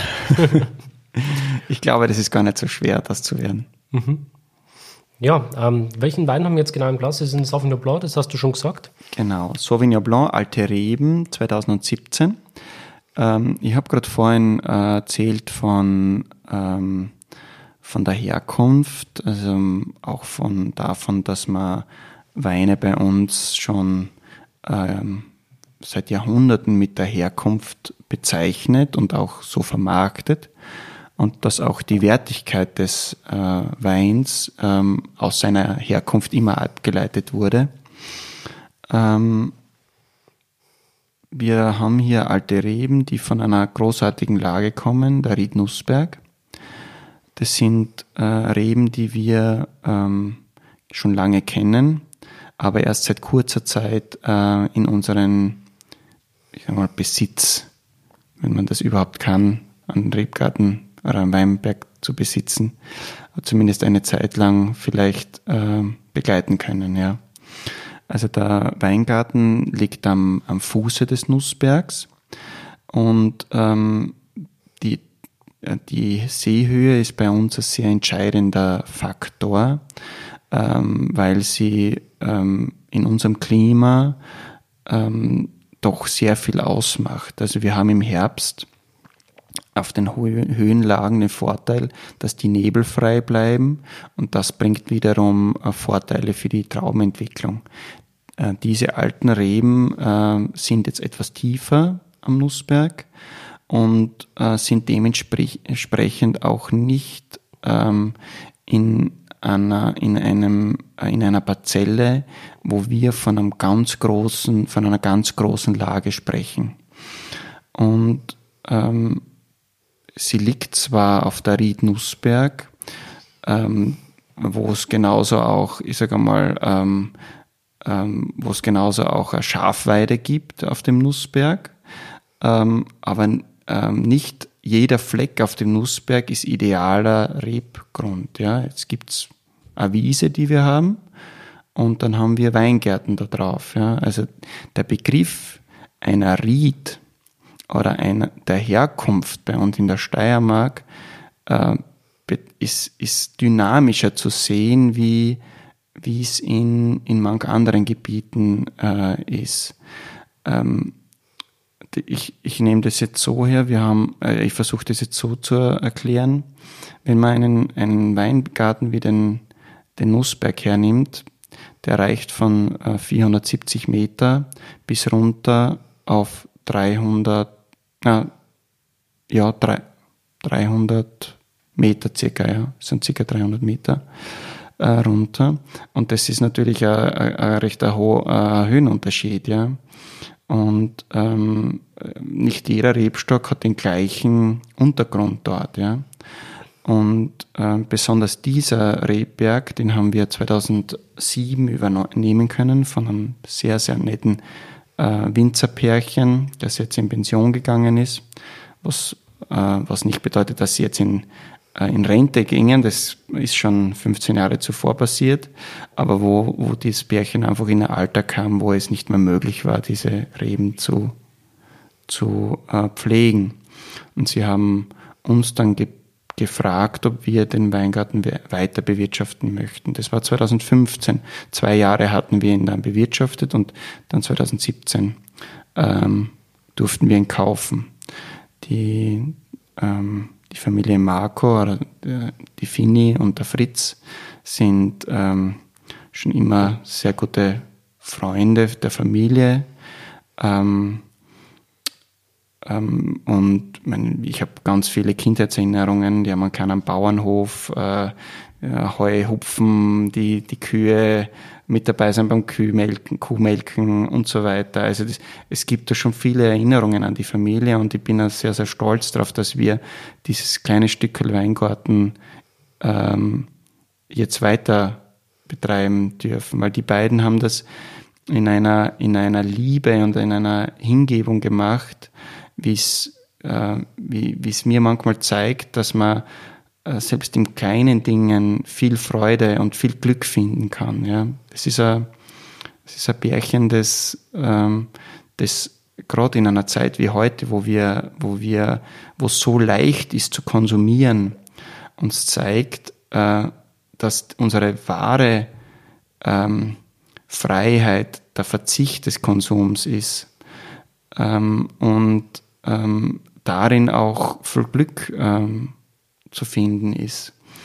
Also die beiden haben ein Leben lang diesen Weingarten gepflegt, haben einen kleinen Buschenschank gehabt, haben den Wein in, in alten Holzfässern ausgebaut, eine kleine äh, alte Spindelpresse, also eine wirkliche Baumpresse äh, gehabt. Und das haben sie ihr Leben lang so gemacht. Und vor ein paar Jahren eben, ähm, ja, kam das Alter, wo sie es nicht mehr machen konnten. Wie gesagt, für uns ist es ein Nachbarweingarten, den wir schon sehr, sehr lange äh, kennen und ein Riesenglück und Freude, das, das jetzt weiterzuführen. Ähm, es ist ein, ähm, ein magischer kleiner, äh, magischer Platz, es ist eine kleine Klappotetz, es ist eine kleine Laube dabei, wo man sich hinsetzt, äh, ein Weingartenpfirsichbaum dann und darunter der Schatten ähm, spendet ein wunderschönes Platzerl. Ähm, ich glaube, wenn wir, wenn wir das erkennen, dass, dass ein Pärchen ihr Leben lang an dem gearbeitet hat, dann, und du die auch noch kennst, dann hast du einen ganz anderen Respekt vor dem kleinen Stück Land. Und wir haben, ähm, auch wenn es ganz alte Reben sind, auch wenn sie nur mehr sehr geringe Erträge bringen, war es uns einfach ein Anliegen, äh, den Wein auch als Art Hommage an, an die beiden und an die Lebensweise, die die führen, die beiden führen, auch zu bringen. Ja. Ähm, ich habe das vorher erwähnt, äh, ähm, in, in, ähm, in, in den kleinen Dingen Freude zu finden. Das ist schon etwas, was wir alle, glaube ich, lernen sollten, weil wir sehr oft von den Großen sprechen. Und ähm, ich glaube, dass, dass wir uns manchmal umdrehen sollten und auf, auf diese Leute schauen sollten. Ähm, ich glaube, das ist so die Kernaussage des Weins. Es ist kein, es ist kein ganz großer steirischer Wein. Es ist aber ein steirischer Wein mit ganz viel Herz und ganz viel äh, Geschichte dahinter. Wie alt sind die Reben? Die, äh, ich kann es gar nicht genau sagen. Ähm, die Katastereintragungen äh, sind nicht klar, aber das Pärchen hat in den ähm, 60er Jahren den Hof gekauft und dann anschließend den Weingarten gepflanzt. Ähm, eine ganz genaue Angabe habe ich jetzt von der Familie Marco auch nicht bekommen. Ich glaube, der Wein zeigt in in toller Manier wie ein steirischer, südsteirischer Sauvignon Blanc ähm, schmecken kann. Er, er bringt eine Brücke zwischen diesen, diesen intensiven Aromen, die die Rebsorte hat, in einer komplexen Art und Weise und riecht, der Wein riecht nach riecht sehr komplex nach unterschiedlichsten äh, Früchten, nach Schoten, ähm, ich bin kein Sommelier, habe nie Weinbeschreibungen gelernt, aber ähm, ähm, ich, ich habe aber auch Komponenten, die so nach, nach Stein, wo feuchter Stein ähm, oder, oder Asphaltstraße noch am Sommerregen, also da, das sind alles Eindrücke, die ich da verbinde ähm, die ich nicht von, von äh, einer, einer äh, in einer speziellen Sache ableiten kann, aber die vielleicht in der Gesamtheit ähm, dessen entstehen, was wir so machen und auch vielleicht auch eher nicht machen. Ja. Mhm. Kann ich sehr gut nachvollziehen, die Assoziation. Am Gaumen, glaube ich, kann man sehr gut nachvollziehen, wie wir, ähm, ähm, wie wir agieren das heißt, wir haben, äh, wir lieben Weine, die straff sind, die klar sind. Ähm, äh, wir finden, dass Weine ähm, ähm, Kanten haben dürfen. Also wir ernten sehr spät, um eine hohe Reife äh, zu haben, die möglichst hohe Komplexität der Traube, der Aromatik der Traube. Ähm, das hat vielleicht den Hintergrund, wenn wir, gerade bei Sauvignon Blanc, wenn wir die Reben oder die Trauben zu früh ernten, haben wir zwar sehr intensive Aromen, die uns äh, sehr, oft sehr beeindrucken in deren Intensität nach Paprika und nach Stachelbeere und nach, ja, weiß Gott was. Maracuja. Maracuja, ja, schrecklich. ähm, aber wenn wir dann ein paar Tage noch warten, ein paar kühle Nächte noch abwarten, ähm, dann, dann kommen diese Aromen etwas in den Hintergrund und dieser Hintergrund, dieses in den Hintergrund gehen, äh, verschwindet, es verschwindet ja nicht, sondern es lässt nur Platz für anderes. Und das ist unser Ziel, deshalb ernten wir gerne spät. Ähm, wir sind in der glücklichen Lage, dass wir spät ernten können und trotzdem nicht überbordend hohe Alkoholwerte haben. Das heißt, der Wein ist schon kraftvoll, er hat 13 Volumensprozent 17 war ein sehr, sehr sonniger Herbst. Aber äh, sie werden nicht so hoch, dass man sagt, okay, die, das, das würde geschmacklich schon ähm, äh, Disharmonie erzeugen. Ja? Und ähm, wir lieben auch ähm, Struktur. Das heißt, wir machen Messstandzeit bei den Weinen. Das ist nichts, was wir erfunden hätten. Maischestandzeiten sind, ähm, wenn man alte Weinbücher liest aus unserer Region, ist einer der ersten Weinbauschulen in der K&K-Monarchie, gab es in Maribor oder in Marburg damals. Die, ähm, und äh, Bücher aus dieser Zeit zeigen uns, wie damals Wein gemacht wurde. Und die Weine äh, wurden, wurden äh, also die Trauben wurden gequetscht und blieben dann mehrere Stunden auf der Maische, bevor man sie gepresst hat. Das hat den Weinen äh, Haltbarkeit gegeben, ja, Rückgrat gegeben. Man muss das auch, aber auch wissen, dass die Weine dann ausgebaut wurden. Das heißt, sie wurden nicht nach ein paar Wochen oder Monaten Ausbauzeit schon abgefüllt, sondern die blieben ein, zwei Jahre im Keller, bevor sie ausgebaut wurden. Auch irgendwo klar, die Traubenschalen haben Tannine an den Wein abgegeben und die mussten sich erst einbinden, haben aber dadurch, durch dieses Einbinden auch, ich sage mal, etwas äh, entwickelt, das vielleicht ohne dem nicht da gewesen wäre. Ja? Und das fasziniert mich eigentlich an dieser Thematik, an der Maischestandzeit, dass wir Inhaltsstoffe, die in den, in den Beeren sind, ähm, die wir an und für sich nicht mehr im, sobald wir pressen, nicht mehr sehen als, als Weintrinker, als Kellermeister, trotzdem noch mitnehmen können. Ja? Mhm. Ähm, der Wein wird dann ein ganzes Jahr im Holzfass ausgebaut, im großen traditionellen Holzfässern.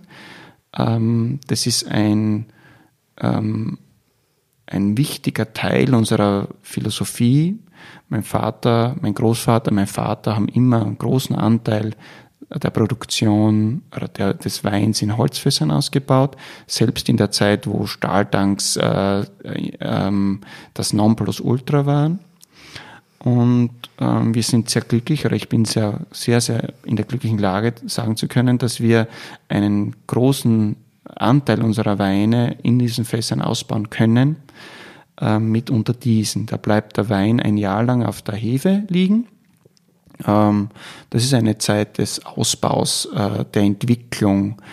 Ähm, äh, wir lassen zu, dass der Wein den Säureabbau macht. Es ist ein eine zweite Gärung sozusagen nach der Gärung, wo, wo Hefe Zucker zu Alkohol umwandelt, ähm, die, in dem, ähm, die äh, spontan äh, erfolgt ist.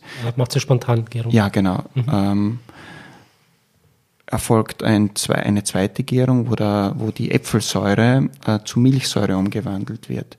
Das ist vielleicht für, für Kellermeister, die Sauvignon Blanc produzieren, so, so ziemlich das Letzte, was sie, was sie, an was sie denken, wenn sie Sauvignon Blanc machen.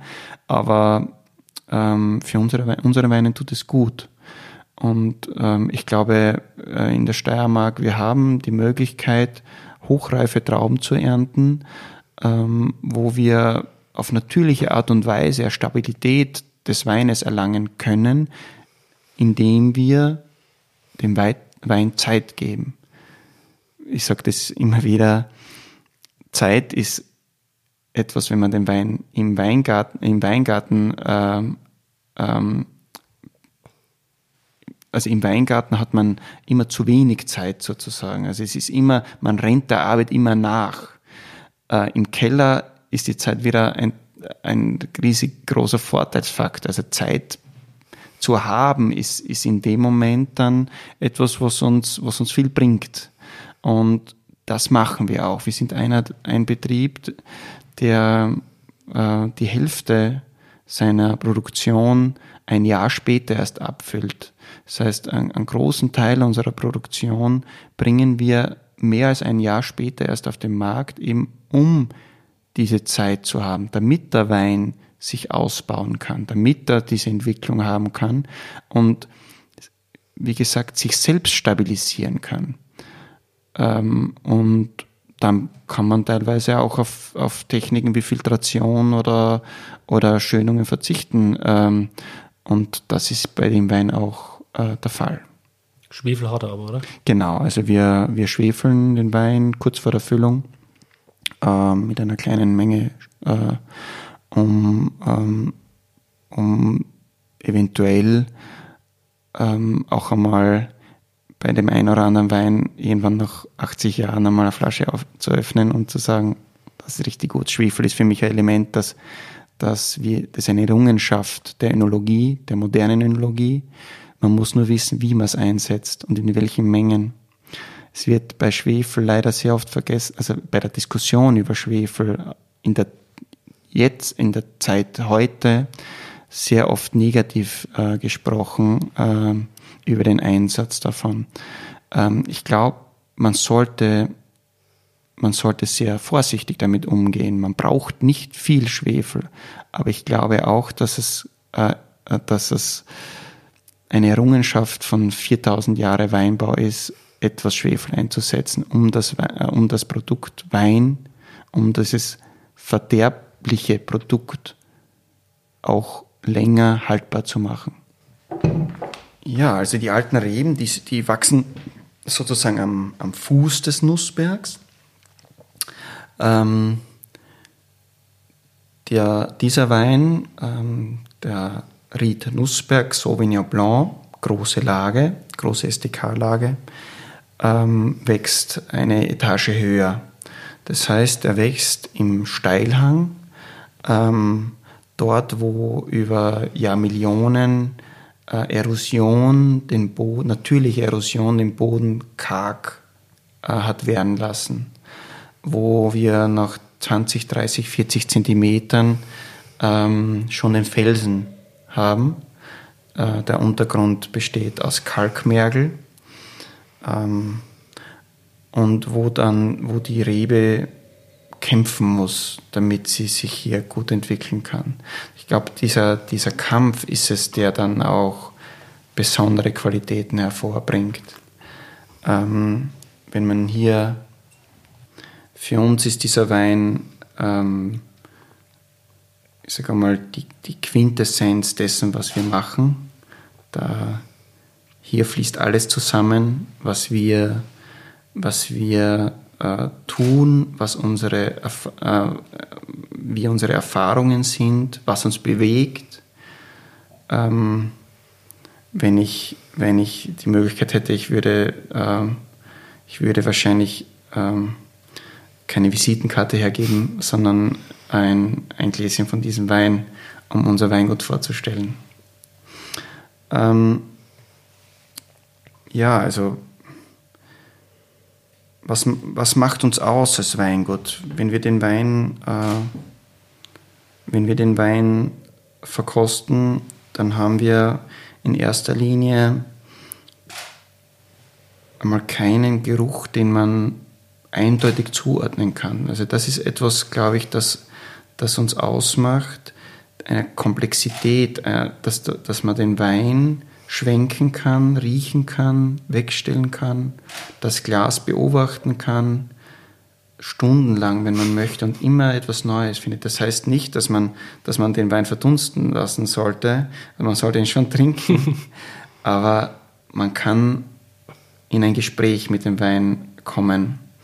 Und ähm, also das ist dann schon etwas, was mich fasziniert und was mich auch, was für mich auch einen großen Wein ausmacht. Ich finde den in der Nase, das ist Terroir, was man da riecht. Ich finde, ähm, da kommt der Boden zum Ausdruck.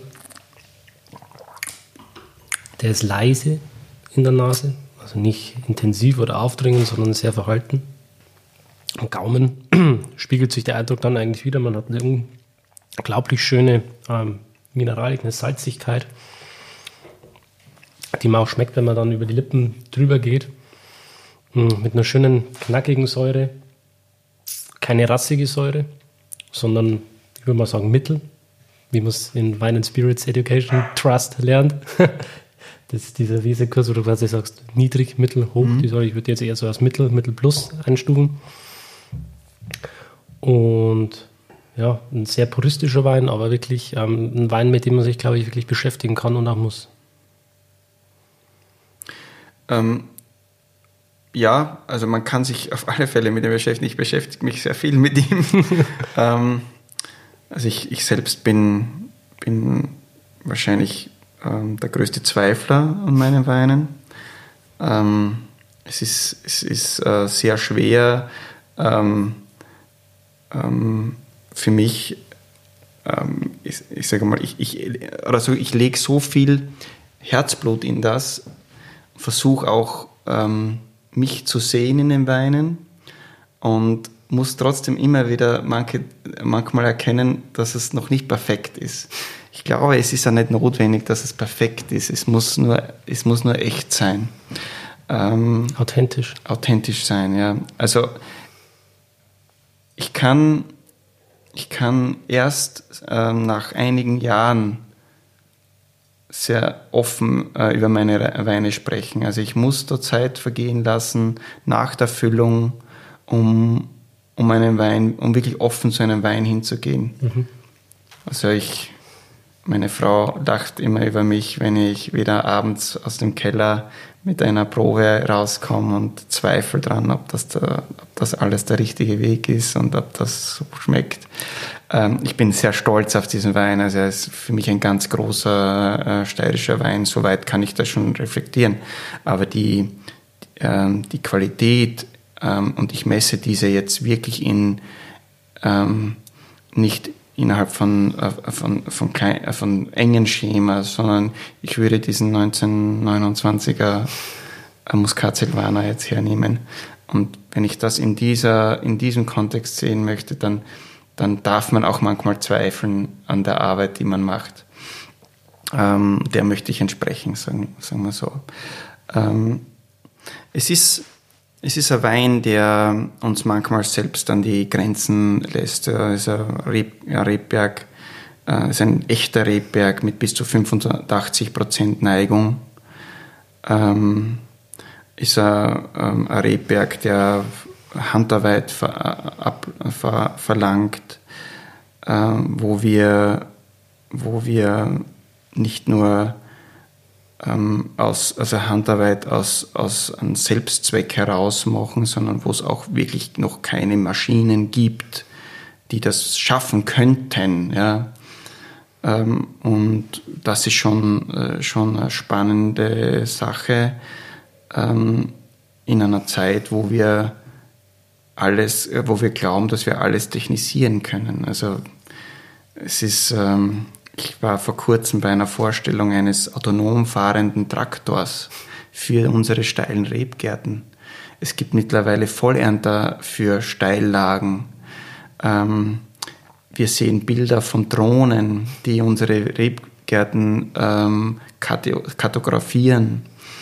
Ähm, man arbeitet an Robotern, ähm, die Arbeiten erledigen. Ich glaube, wir sind, wir sind an, einer ähnlichen, an einem ähnlichen Punkt angelangt wie, wie in den 50er Jahren hier, wo man die Stockkultur auf Hochkultur umgestellt hat, wo die ersten Traktore kamen, ähm, wo die erste Mechanisierung, langsame, leichte Mechanisierung in dem Weinbau äh, stattfand. Ähm, wir sind heute am nächsten Schritt. Wir sind äh, am Schritt der Automatisierung. Wir sehen das immer wieder, ähm, dass, dass wir auch versuchen, diesen, dies, diese Rebe ähm, so zu gestalten, dass sie uns passt. Ich spreche jetzt äh, ganz konkret ähm, Weingärten an, die mit Hagelnetzen versehen werden. Ich kann jeden Winzer ähm, verstehen, der Hagelnetze aufspannt, weil äh, es dauert manchmal nur zehn Minuten und die Ernte ist weg. Ja? Das ist für mich das, das, äh, ähm, das macht das Ganze ganz klar, warum man das verwendet. Aber ähm, es ist auch der Wunsch von uns Menschen, den Rebstock so weit zu bringen, dass er uns passt. Und ich glaube, das ist schon, das muss uns schon zu, zu, über, zu, zu, zu überlegen geben, wie weit sind wir bereit zu gehen ähm, heute sprechen wir oft noch von Handarbeit als Qualitätskriterium. Wer sagt uns, dass in 20 Jahren nicht Roboter da draußen arbeiten und die Arbeit, die heute ein Weingärtner, der 20, 30 Jahre im Weingarten gearbeitet hat, nicht genauso gut machen kann? Können wir dann noch Handarbeit als Vorteil qualitativen Vorteil heranziehen, wie wir es heute machen. Wir, wir sehen, das ist im Rotweinanbau ist es mittlerweile äh, fast ähm, äh, üblich geworden, ähm, ähm, Maschinen zu haben, die die Beeren ausselektionieren, wo, wo jede Beere schon analysiert werden kann und die ist schlecht, die ist gut. Ja. Ähm, ich, ich glaube, wir sind auf einen Schritt hin, wo wir, wo wir uns, wo wir den Weinbau automatisieren. Und ich, ich, ich glaube, wir sollten uns wirklich Gedanken darüber machen, wie weit wollen wir, wie weit wollen wir gehen. Wir für, für uns haben wir ähm, so eine Art Prämisse uns hergerichtet. Wir können nicht sagen, wo wir in 20 Jahren stehen und was sein wird. Das können wir nicht. Aber man kann sich ein, ähm, sag mal, ein, ein ähm, etwas, etwas suchen, das statisch bleibt oder das, das man sich hernimmt als, als Grundlage, um sich überhaupt in dieser, dieser Zeit orientieren zu können, in der so viel weitergeht, ja. Ähm, und das ist für uns äh, das Handwerk Wein, die Handwerklichkeit darin. Das ist, ähm, ähm, also im Handwerk selbst steckt eigentlich die Grundlage, ähm, dass es, dass es äh, ähm, die Kultur, die Weinkultur aufrechterhält. Die Kultur ist wieder etwas, ein Begriff, der etwas von Menschen geschaffenes oder erschaffenes wieder zeigt. Also äh, allein diese Begriffe zeigen uns, dass es ohne den Menschen dazwischen drin ähm, sich alles ändern würde oder alles, vielleicht auch das all, äh, die, die, die, die Welt, die, wie wir sie heute kennen, äh, nicht, wir nicht mehr so verstehen können und dürfen. Ja? Also wenn ich heute äh, meine Arbeit, also wenn ich morgen, äh, morgen nicht, äh, morgen ist Sonntag, aber wenn ich am Montag rausgehe, in der Früh in den Weingarten und in diese Kommunikation mit dem Rebstock trete, das heißt, ähm, er zeigt mir, was er braucht, um gute Trauben zu machen er braucht mich eigentlich gar nicht, weil er wächst auf einen Baum rauf und, und, und äh, überwuchert den Baum mit seinem Laub. Ja, brauchen tut er mich nicht, um zu leben. Aber ähm, er zeigt mir und ich kann, und ich kann erkennen und reagieren. Und das jeden Tag. Und jede Pflanze für sich als Individuum. Ich glaube, eine Maschine, ich kann heute eine Maschine einstellen, und sagen, okay, diese Anlage möchte ich so haben und diese Anlage möchte ich so haben. Und wir sind dann beim Begriff der Anlage, wo wir sehen, das ist kein Weingarten mehr, das ist eine Produktionsstätte, das ist eine Produktionsanlage. Und wenn ich zusammen mit meinen Mitarbeitern im Weingarten stehe, als Weingärtner, als Gärtner, der, der eben mit der Rebe ähm, ein Gespräch führt. Man, man darf sich das jetzt nicht äh, bildlich vorstellen, bitte manchmal doch auch. Aber dann entsteht darin etwas, ähm, das eigentlich die kulturelle Leistung erst ist, die wir im Kulturgut Wein haben. Und meine, das ist jetzt wirklich sehr weit hergeholt vielleicht alles, aber dass diese Überlegungen, diese Gedanken sind das, was uns durch diese Zeit als Richtschnur dienen soll. Ähm, nicht blind jeder neuen Technik nachlaufen, nicht blind äh, der Erste sein wollen im, im äh, äh, Geiste des Fortschritts, ja, sondern einmal zu beobachten, zu schauen, was macht das mit uns, was macht das mit dem Rebstock, was macht es mit dem Wein. Wie gesagt, ich, ich äh, diese Diskussion darf man nicht auf einer qualitativen führen. Noch kann man sie auf einer qualitativen führen. Aber vielleicht irgendwann sind die Maschinen so gut, dass wir nur mehr Fehler sind und die Maschinen die sind, die besser sind als wir. Also ja, das ist das, was uns bewegt. Wenn ich heute, wenn ich heute dem, den Sauvignon Nussberg verkoste, dann mag das ein Schluck Wein sein, aber für mich als Winzer sind das, in jedem Schluck Wein sind 20 Beeren drin. Und in jeder, jede Beere hat anders geschmeckt. Und wenn ich diesen Bezug halten möchte, dann glaube ich, ist, diese, ist der Mensch als Bewirtschafter, als derjenige, der die, den Rebstock pflegt, unumgänglich. Zumindest wünschen wir uns das so. Ich hoffe, dass es so bleibt.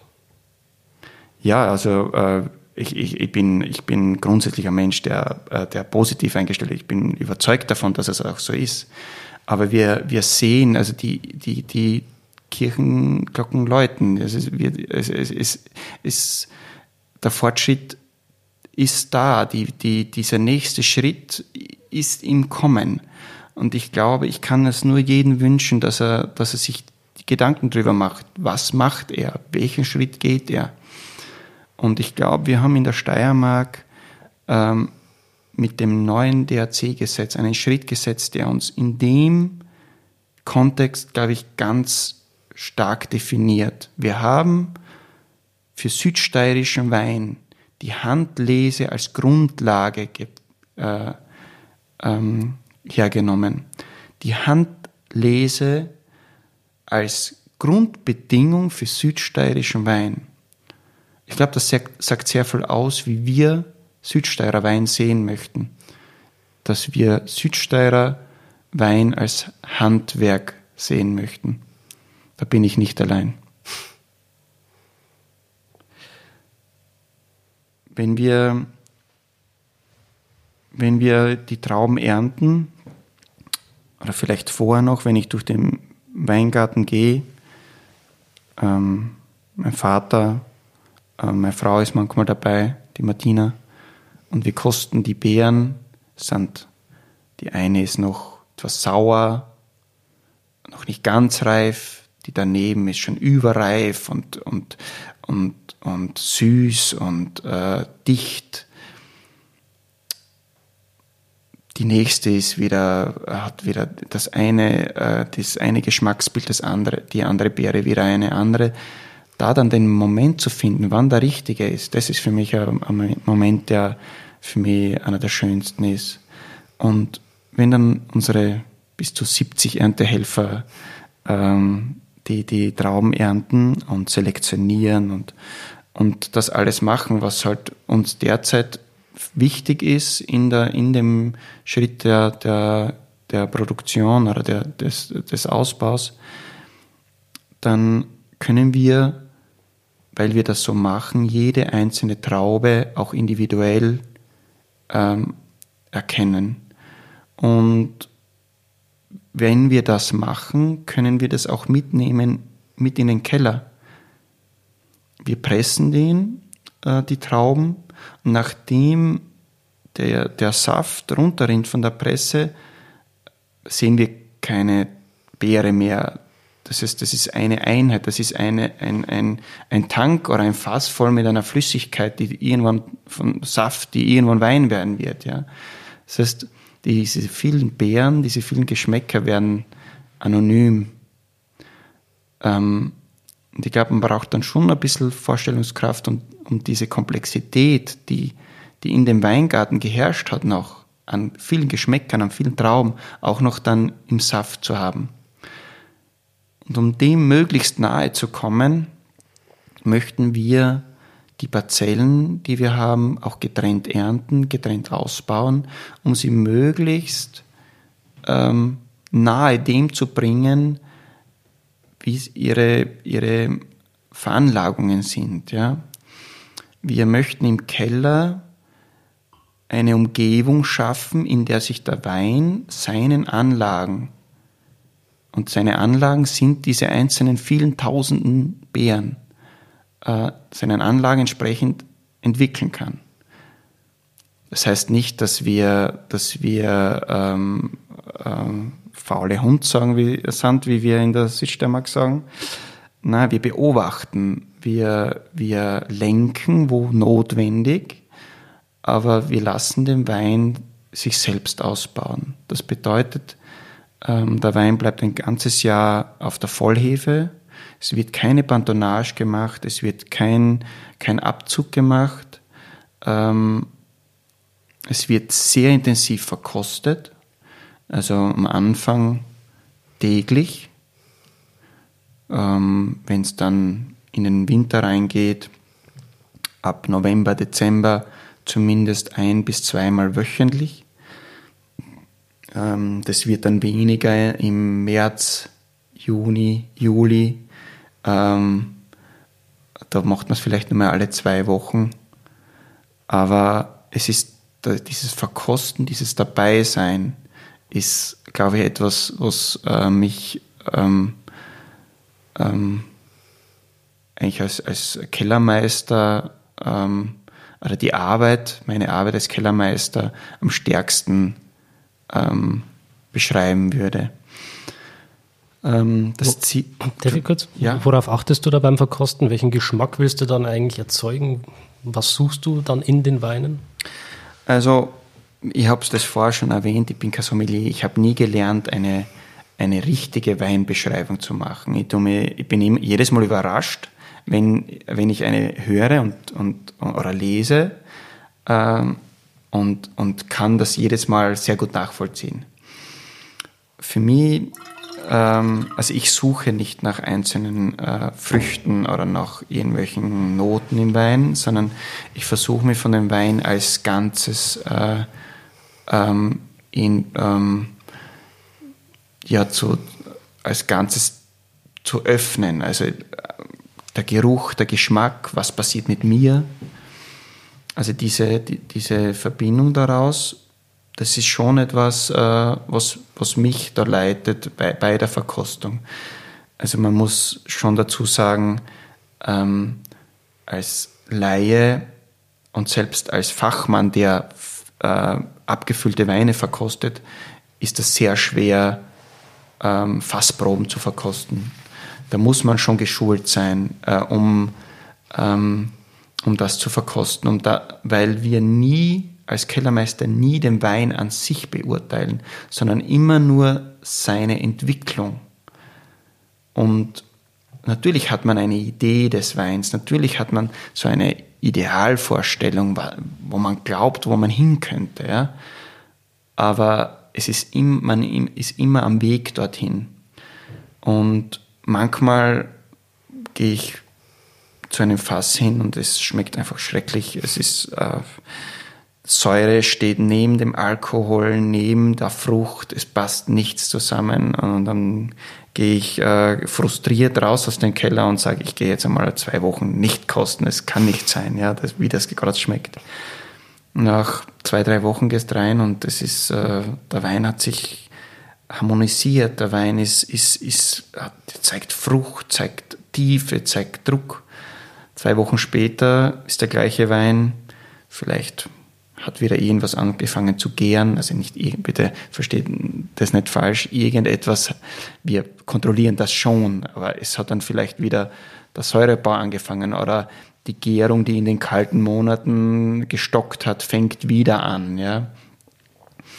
Ähm, und auf einmal schmeckt das wieder anders. Also dieses Begleiten und nur beobachten geht da in die falsche Richtung. Oder habe ich ein Problem mit dem jetzt, ja? da, das ist das, was, was ich versuche zu machen. Ja.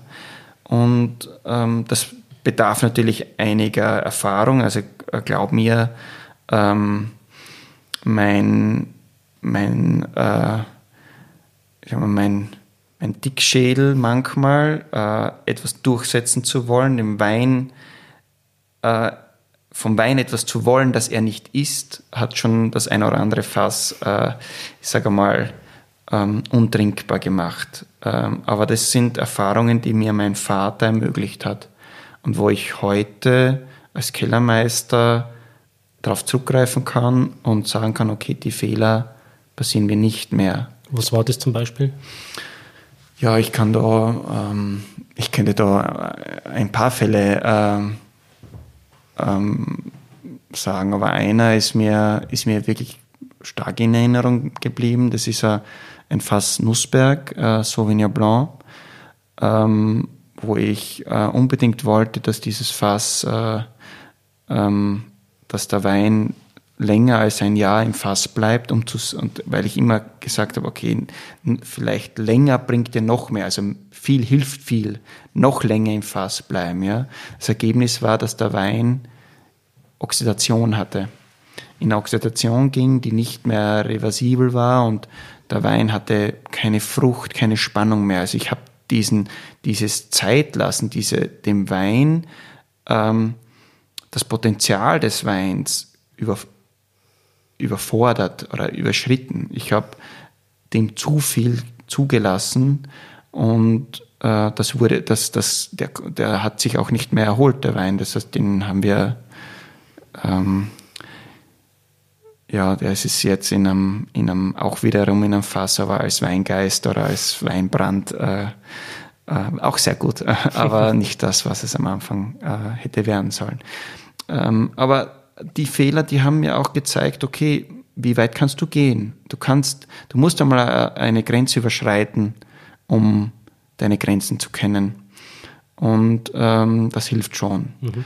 Ähm, heute versuchen wir mit äh, Fassreserven ähm, mit, in besonderen Jahrgängen und besonderen Parzellen diese, diese Grenzen wieder herauszufinden und, und noch näher an diese Grenzen zu kommen.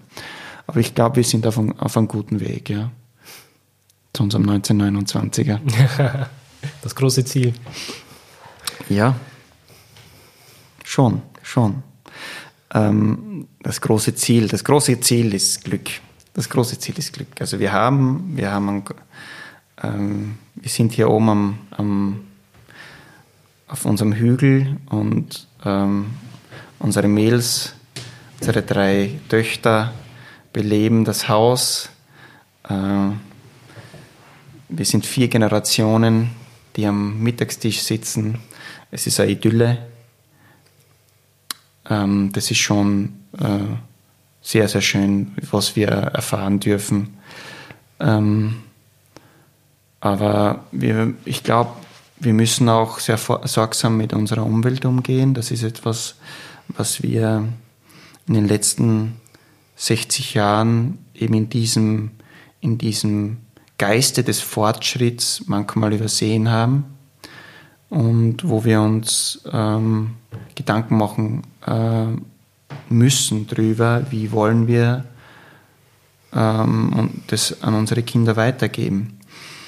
Äh, wir machen gute Schritte, also die, die, die ähm, das Individuum an sich, der Mensch an sich macht für sich einen guten Schritt, weil es ihm bewusst wird. Wir werden, uns ist bewusst, dass wir auf unsere Umwelt aufpassen müssen. Also ich glaube, ich war die erste Generation, äh, die wirklich auch im Unterricht in der Schule schon gelernt hat, dass man, auf, dass man aufpassen müssen und dass man Müll trennen müssen und dass man, äh, was der saure Regen ver, äh, verursacht hat und so weiter und so fort. Ja, mein, äh, wie mein Vater in die Schule gegangen ist, war das noch nicht der Fall. Ja?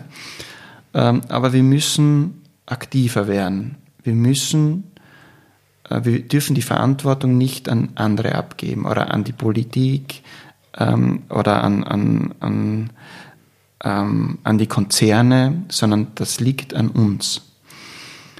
Und ich, ich verstehe, warum oder wenn manche Leute sich in, der, in dieser Zeit nicht, nicht, nicht klar sind und nicht wissen, wie, was ist jetzt gut, was ist schlecht, womit tue ich der Umwelt äh, etwas Gutes und mir etwas Gutes und was ist schlecht für, für die Umwelt und für, für mein Umfeld. Ja?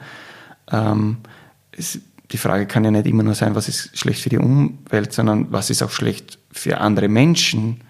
Ähm, ich kann den handgestrickten gestrickten Baumwollpulli tragen, aber vielleicht haben das Menschen produziert in einem Umfeld, das sie ausgebeutet hat. Ja? Also das, da kann man nie ähm, jemanden anderen die Verantwortung geben, sondern man muss sich selbst die Verantwortung geben. In, also wir machen uns da sehr viele Gedanken über das. Äh, wir, ähm, wir sind in, einem, in, einem, in einer äh, Region, die aufgrund ihrer Armut ähm, viel nicht zerstört hat, weil sie sich gewisse Dinge nicht leisten konnte. ähm, also ich nehme nur ein Beispiel, mein Vater hat Mitte, also Ende der 90er Herbizid eingesetzt, das erste Mal. Da, da wurde Herbizid schon 30 Jahre in, in anderen großartigen Weinbauregionen verwendet. Ähm, und nur wenige Jahre darauf haben wir schon erkennen können, dass es unseren Böden und unseren Reben nicht gut tut. Und haben sehr schnell reagieren können und haben diese dann weggelassen. Ja. Ähm, und ich glaube, dass das ist nur ein Beispiel, das uns zeigt, äh, ähm, dass wir sehr vorsichtig äh, sein sollten, äh, dass wir, dass der Weinbau heute wieder einen, ähm, den ersten Schritt macht als, also und, und äh, die Landwirtschaft als Vorreiterrolle äh, in der Landwirtschaft als Vorreiter vorangeht, sage ich jetzt einmal, was Ökologie und, und was die Gedankengänge der, der, ähm, ähm, ähm, der, des Ökologischen, aber auch ähm, was humanistische Ideen betrifft, ähm, heranzieht. Das sind Sachen, die wir als Winzer, wo wir als Winzer wieder ganz vorne sein können.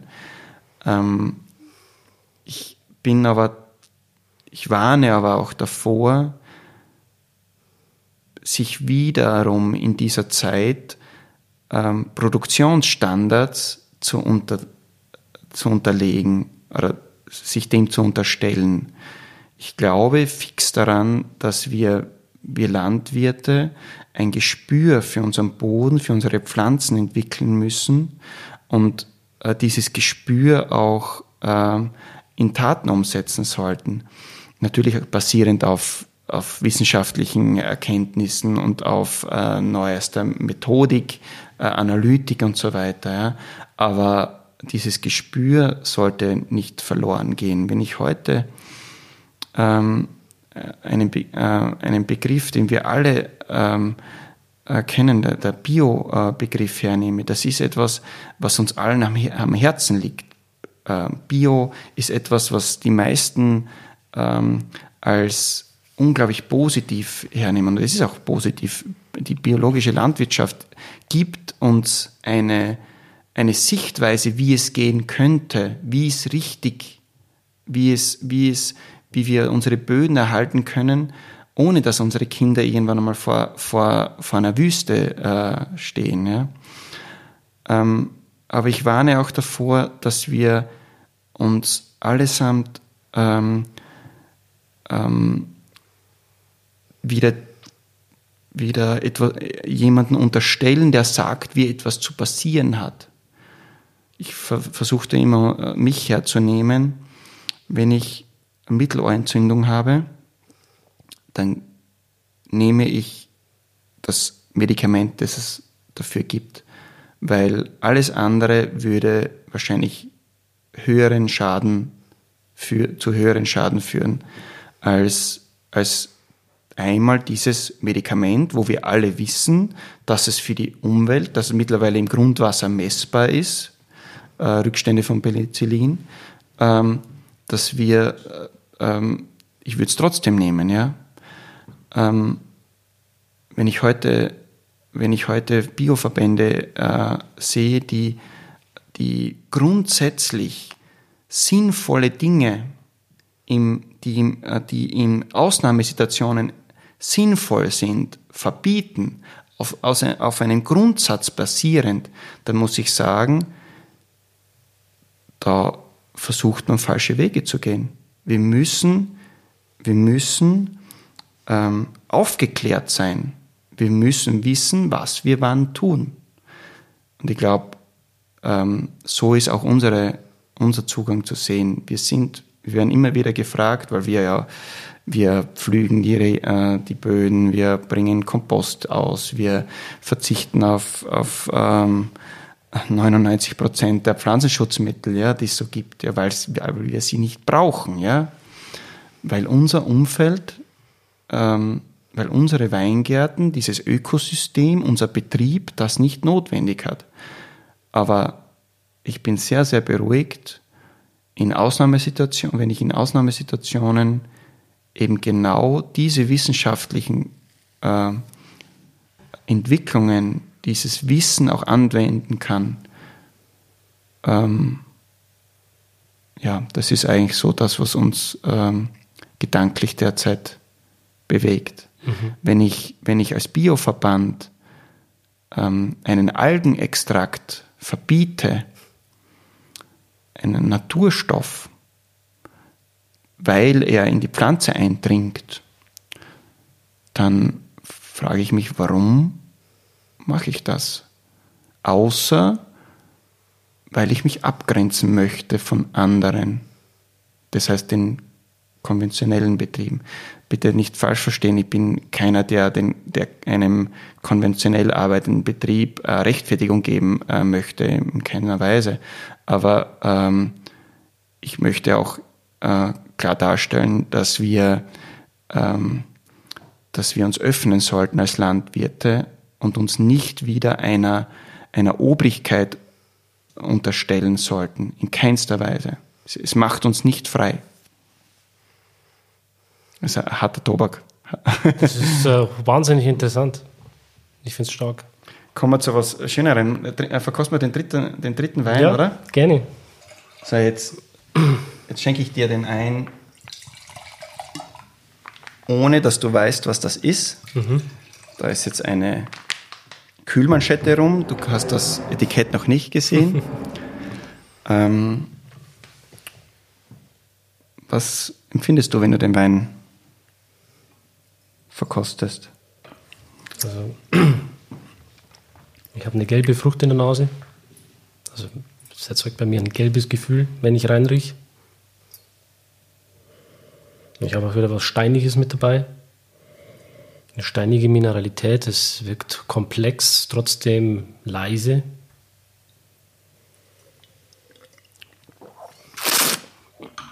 Hm. Ist am, wow, oh. ist am Gaumen unwahrscheinlich saftig, löst äh, literweise Speichelfluss aus, also ist, äh, hat eine sehr belebende, trinkanimierende Säure, mh, hm. eine Salzigkeit, ähm, Trinkfreude, da, ich habe den Wein auch gerade runtergeschluckt, ohne drüber nachzudenken, war ein großer Schluck. ähm, ja, äh, ist ein beschwingter Wein, ähm, wo man wirklich, ich glaube, wenn man die hinstellt, zu zweit ist die Flasche ratzfatz leer. Schmeckt mir richtig gut. Freut mich sehr, ja. Ähm, ich glaube, ähm, es, ist, es gibt Weine, die, ähm, die Harmonie haben. Und ich glaube, wenn wir, wenn wir über großen Wein sprechen, dann gibt es einen Begriff, den jeder Mensch äh, erfahren kann. Das muss, das, es muss niemand großartiger Weinkenner sein, um Harmonie in etwas zu erkennen. Es, so wie es auch ein schönes Bild ist, äh, äh, so wie es äh, eine Sinfonie ist, die uns, die uns einfach nahe geht es gibt Weine, die diese Harmonie haben. Und ähm, so fühle ich äh, das, wenn ich den Wein äh, trinke. Wir haben diesen Weingarten schon besprochen. Das ist äh, der Weingarten, den mein Großvater in den 50er Jahren ähm, nach, nach der Enteignung zurückbekommen hat. Liegt heute auf slowenischem Staatsgrund, ist aber direkt an der Grenze hier. Der Rebberg heißt Vicina Herrenberg, ist einer der herausragenden Weingärten ähm, auf beiden Seiten. Es gibt einen Teil auf slowenischer, einen Teil auf österreichischer Seite. Ähm, ähm, es ist ein Weingarten, der, der nicht genau weiß, wo er hingehört. Ähm, mein Großvater hat sich damals sehr stark eingesetzt dafür, dass er das steirischen Wein nennen darf. Und er hat das auch zugesprochen bekommen. Es wurde ihm erlaubt. Es gibt noch, ich glaube, 30 andere Winzer, die in derselben Situation waren damals, ja, in der Steiermark. Und ähm, ganz stolz hat er den, den Wein immer als steirischen Wein abgefüllt. Ähm, es ist ein, ein Rebberg, der heute hin und her gerissen ist zwischen zwei Ländern der 2017er, den wir jetzt im Glas haben, der wurde auch gerade erst abgefüllt. Ähm, ist der Letzte, der den Begriff österreichischer oder steirischer Wein haben darf. Ähm, leider hat sich die Weinbaupolitik dagegen entschieden, das weiterzuführen, diese, das weiter zu erlauben. Ich finde, das ist ein Fehler, weil es die Geschichte unserer Region so wunderbar dies, äh, äh erzählen könnte, dieses, dieses historische Detail. Man nennt, wir nennen diesen Weingarten historischer Doppelbesitz. Es ist vielleicht jetzt ein, ein äh, Begriff, der nicht so klingend ist, aber dahinter steht, dass es, dass es äh, in Wirklichkeit äh, zwei Herkünfte gibt. Einmal den, wo er, auf welcher Staatsgrenze er ist und einen, in welchen, ähm, in welchen, ähm, welche Heimat er hat, sagen wir so. Ja. Und leider mit 2018, äh, der jetzt auch schon im Keller ist, ähm, dürfen wir das nicht mehr. Das finde ich sehr schade, wird aber den Wein nicht ändern. Wir werden ihn nur anders bezeichnen müssen. Ähm, der Wein ist, wir haben noch, nie, noch nicht einmal wirklich über den Geschmack gesprochen. Was ist es? Es ist ein gemischter Satz aus äh, hauptsächlich Sauvignon Blanc und ein paar Rebstöcke gelber Muscatella. Mhm. Also das Gelbe, das du da erwähnt hast, das ist schon etwas, ähm, etwas, was ich in dem Wein auch sehe. Ähm, ich, ich tue mir sehr schwer, den Wein zuzuordnen. Ich glaube, der Wein, ähm, der Wein möchte das auch nicht.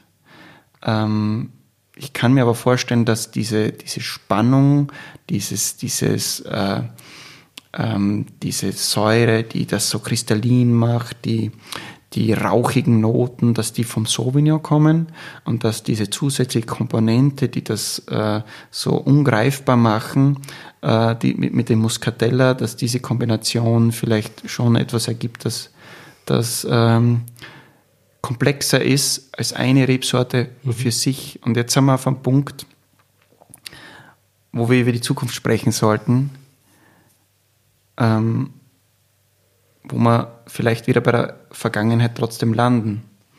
Vielleicht kommen wir irgendwann einmal zu der, zu der ähm, Auffassung oder zu der Erleuchtung, dass auf einem Weingarten nicht nur eine Rebsorte das Ideal sein wird, sondern dass ein Wein noch besser den, den Weingarten ähm, widerspiegeln kann, wenn vielleicht eine zweite dabei ist. Also das ist jetzt Zukunftsmusik, wir wissen das noch nicht, aber ich, ich glaube daran, dass wir irgendwann einmal da landen werden, dass auf unseren Etiketten keine Rebsorte oben steht, sondern einfach Südsteiermark, Ernhausen oder Ried-Sulz und der Wein nicht mehr braucht als das, um von sich zu erzählen. Quasi die Rebsorte nur als Medium zu betrachten. Genau, also das wäre für mich eine Zukunftsvision, die, die, ähm, die wir erst ergründen müssen, wo wir noch große Schritte vor uns haben ähm, aber äh, wenn wir ähm, in Zeitspannen äh, reden sollen, vielleicht in zwei, drei Generationen, wird man vielleicht das umsetzen können. Und wieder dort landen, wo wir vor zwei, drei Generationen waren. Hoff, mit einem besseren Weingesetz. ja.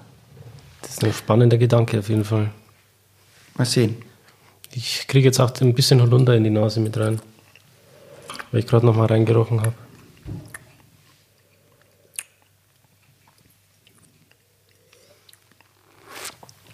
Also so florale Noten mit dazu.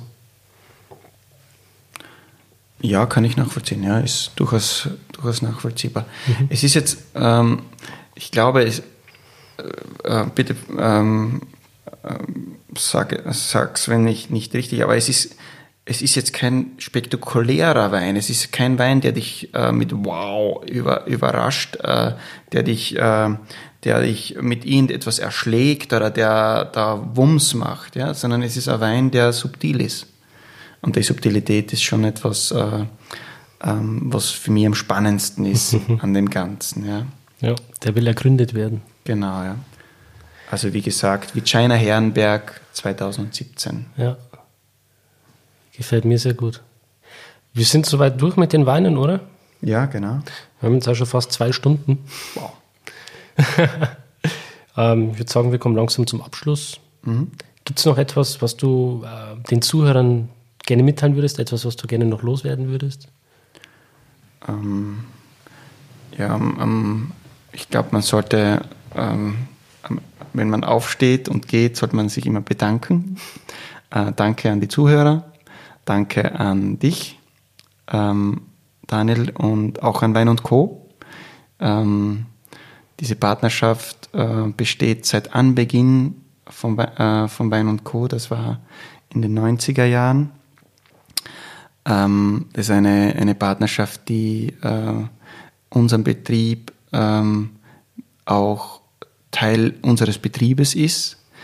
Und ähm, wir sind überglücklich, einen solchen Partner zu haben, der äh, es schafft, immer wieder aufs Neue die Kunden oder seine Kunden, die Weinliebhaber zu faszinieren, mitzunehmen, zu informieren und äh, weit mehr tun, als einfach eine Flasche Wein zu verkaufen, sondern ähm, Informationen weitergeben und, und ähm, auch die Begeisterung für Wein weitergeben. Das ist etwas, was mich äh, fasziniert an Wein und Co. Danke mhm. sehr. Ja, ähm, ich bedanke mich auch, Johannes. Vielen Dank für das super Interview. Es war sehr informativ, sehr tiefgründig, spannend. Die Weine waren ausgezeichnet. Ähm, danke auch nochmal an die Zuhörer, die sich das mit angehört haben und an Wein und Co. Ähm, vergesst bitte nicht, dass äh, ihr 10 Euro sparen könnt mit dem Rabattcode Wein verstehen ähm, ab einem Einkaufswert von 50 Euro. Deine Weine gibt es dort auch, Johannes? Ja. Genau, die könnt ihr dort kaufen. Ich werde euch den Link in die Show Notes äh, mit reinsetzen. Und vergesst nicht, den Kanal zu abonnieren. Ich hoffe, ihr habt es gemacht. Ähm, gebt mir auch gerne einen Kommentar oder eine Bewertung auf iTunes. Und wir hören uns beim nächsten Mal. Ähm, danke, Johannes. Tschüss. Danke sehr. Ciao. Schön, dass du dabei warst. Wenn dir dieser Podcast gefallen hat, dann bewerte mich auf iTunes. Wenn du Fragen hast oder mehr Informationen zum Thema Wein suchst, dann schau auf meiner Website wein-verstehen.de vorbei. Bis zum nächsten Mal.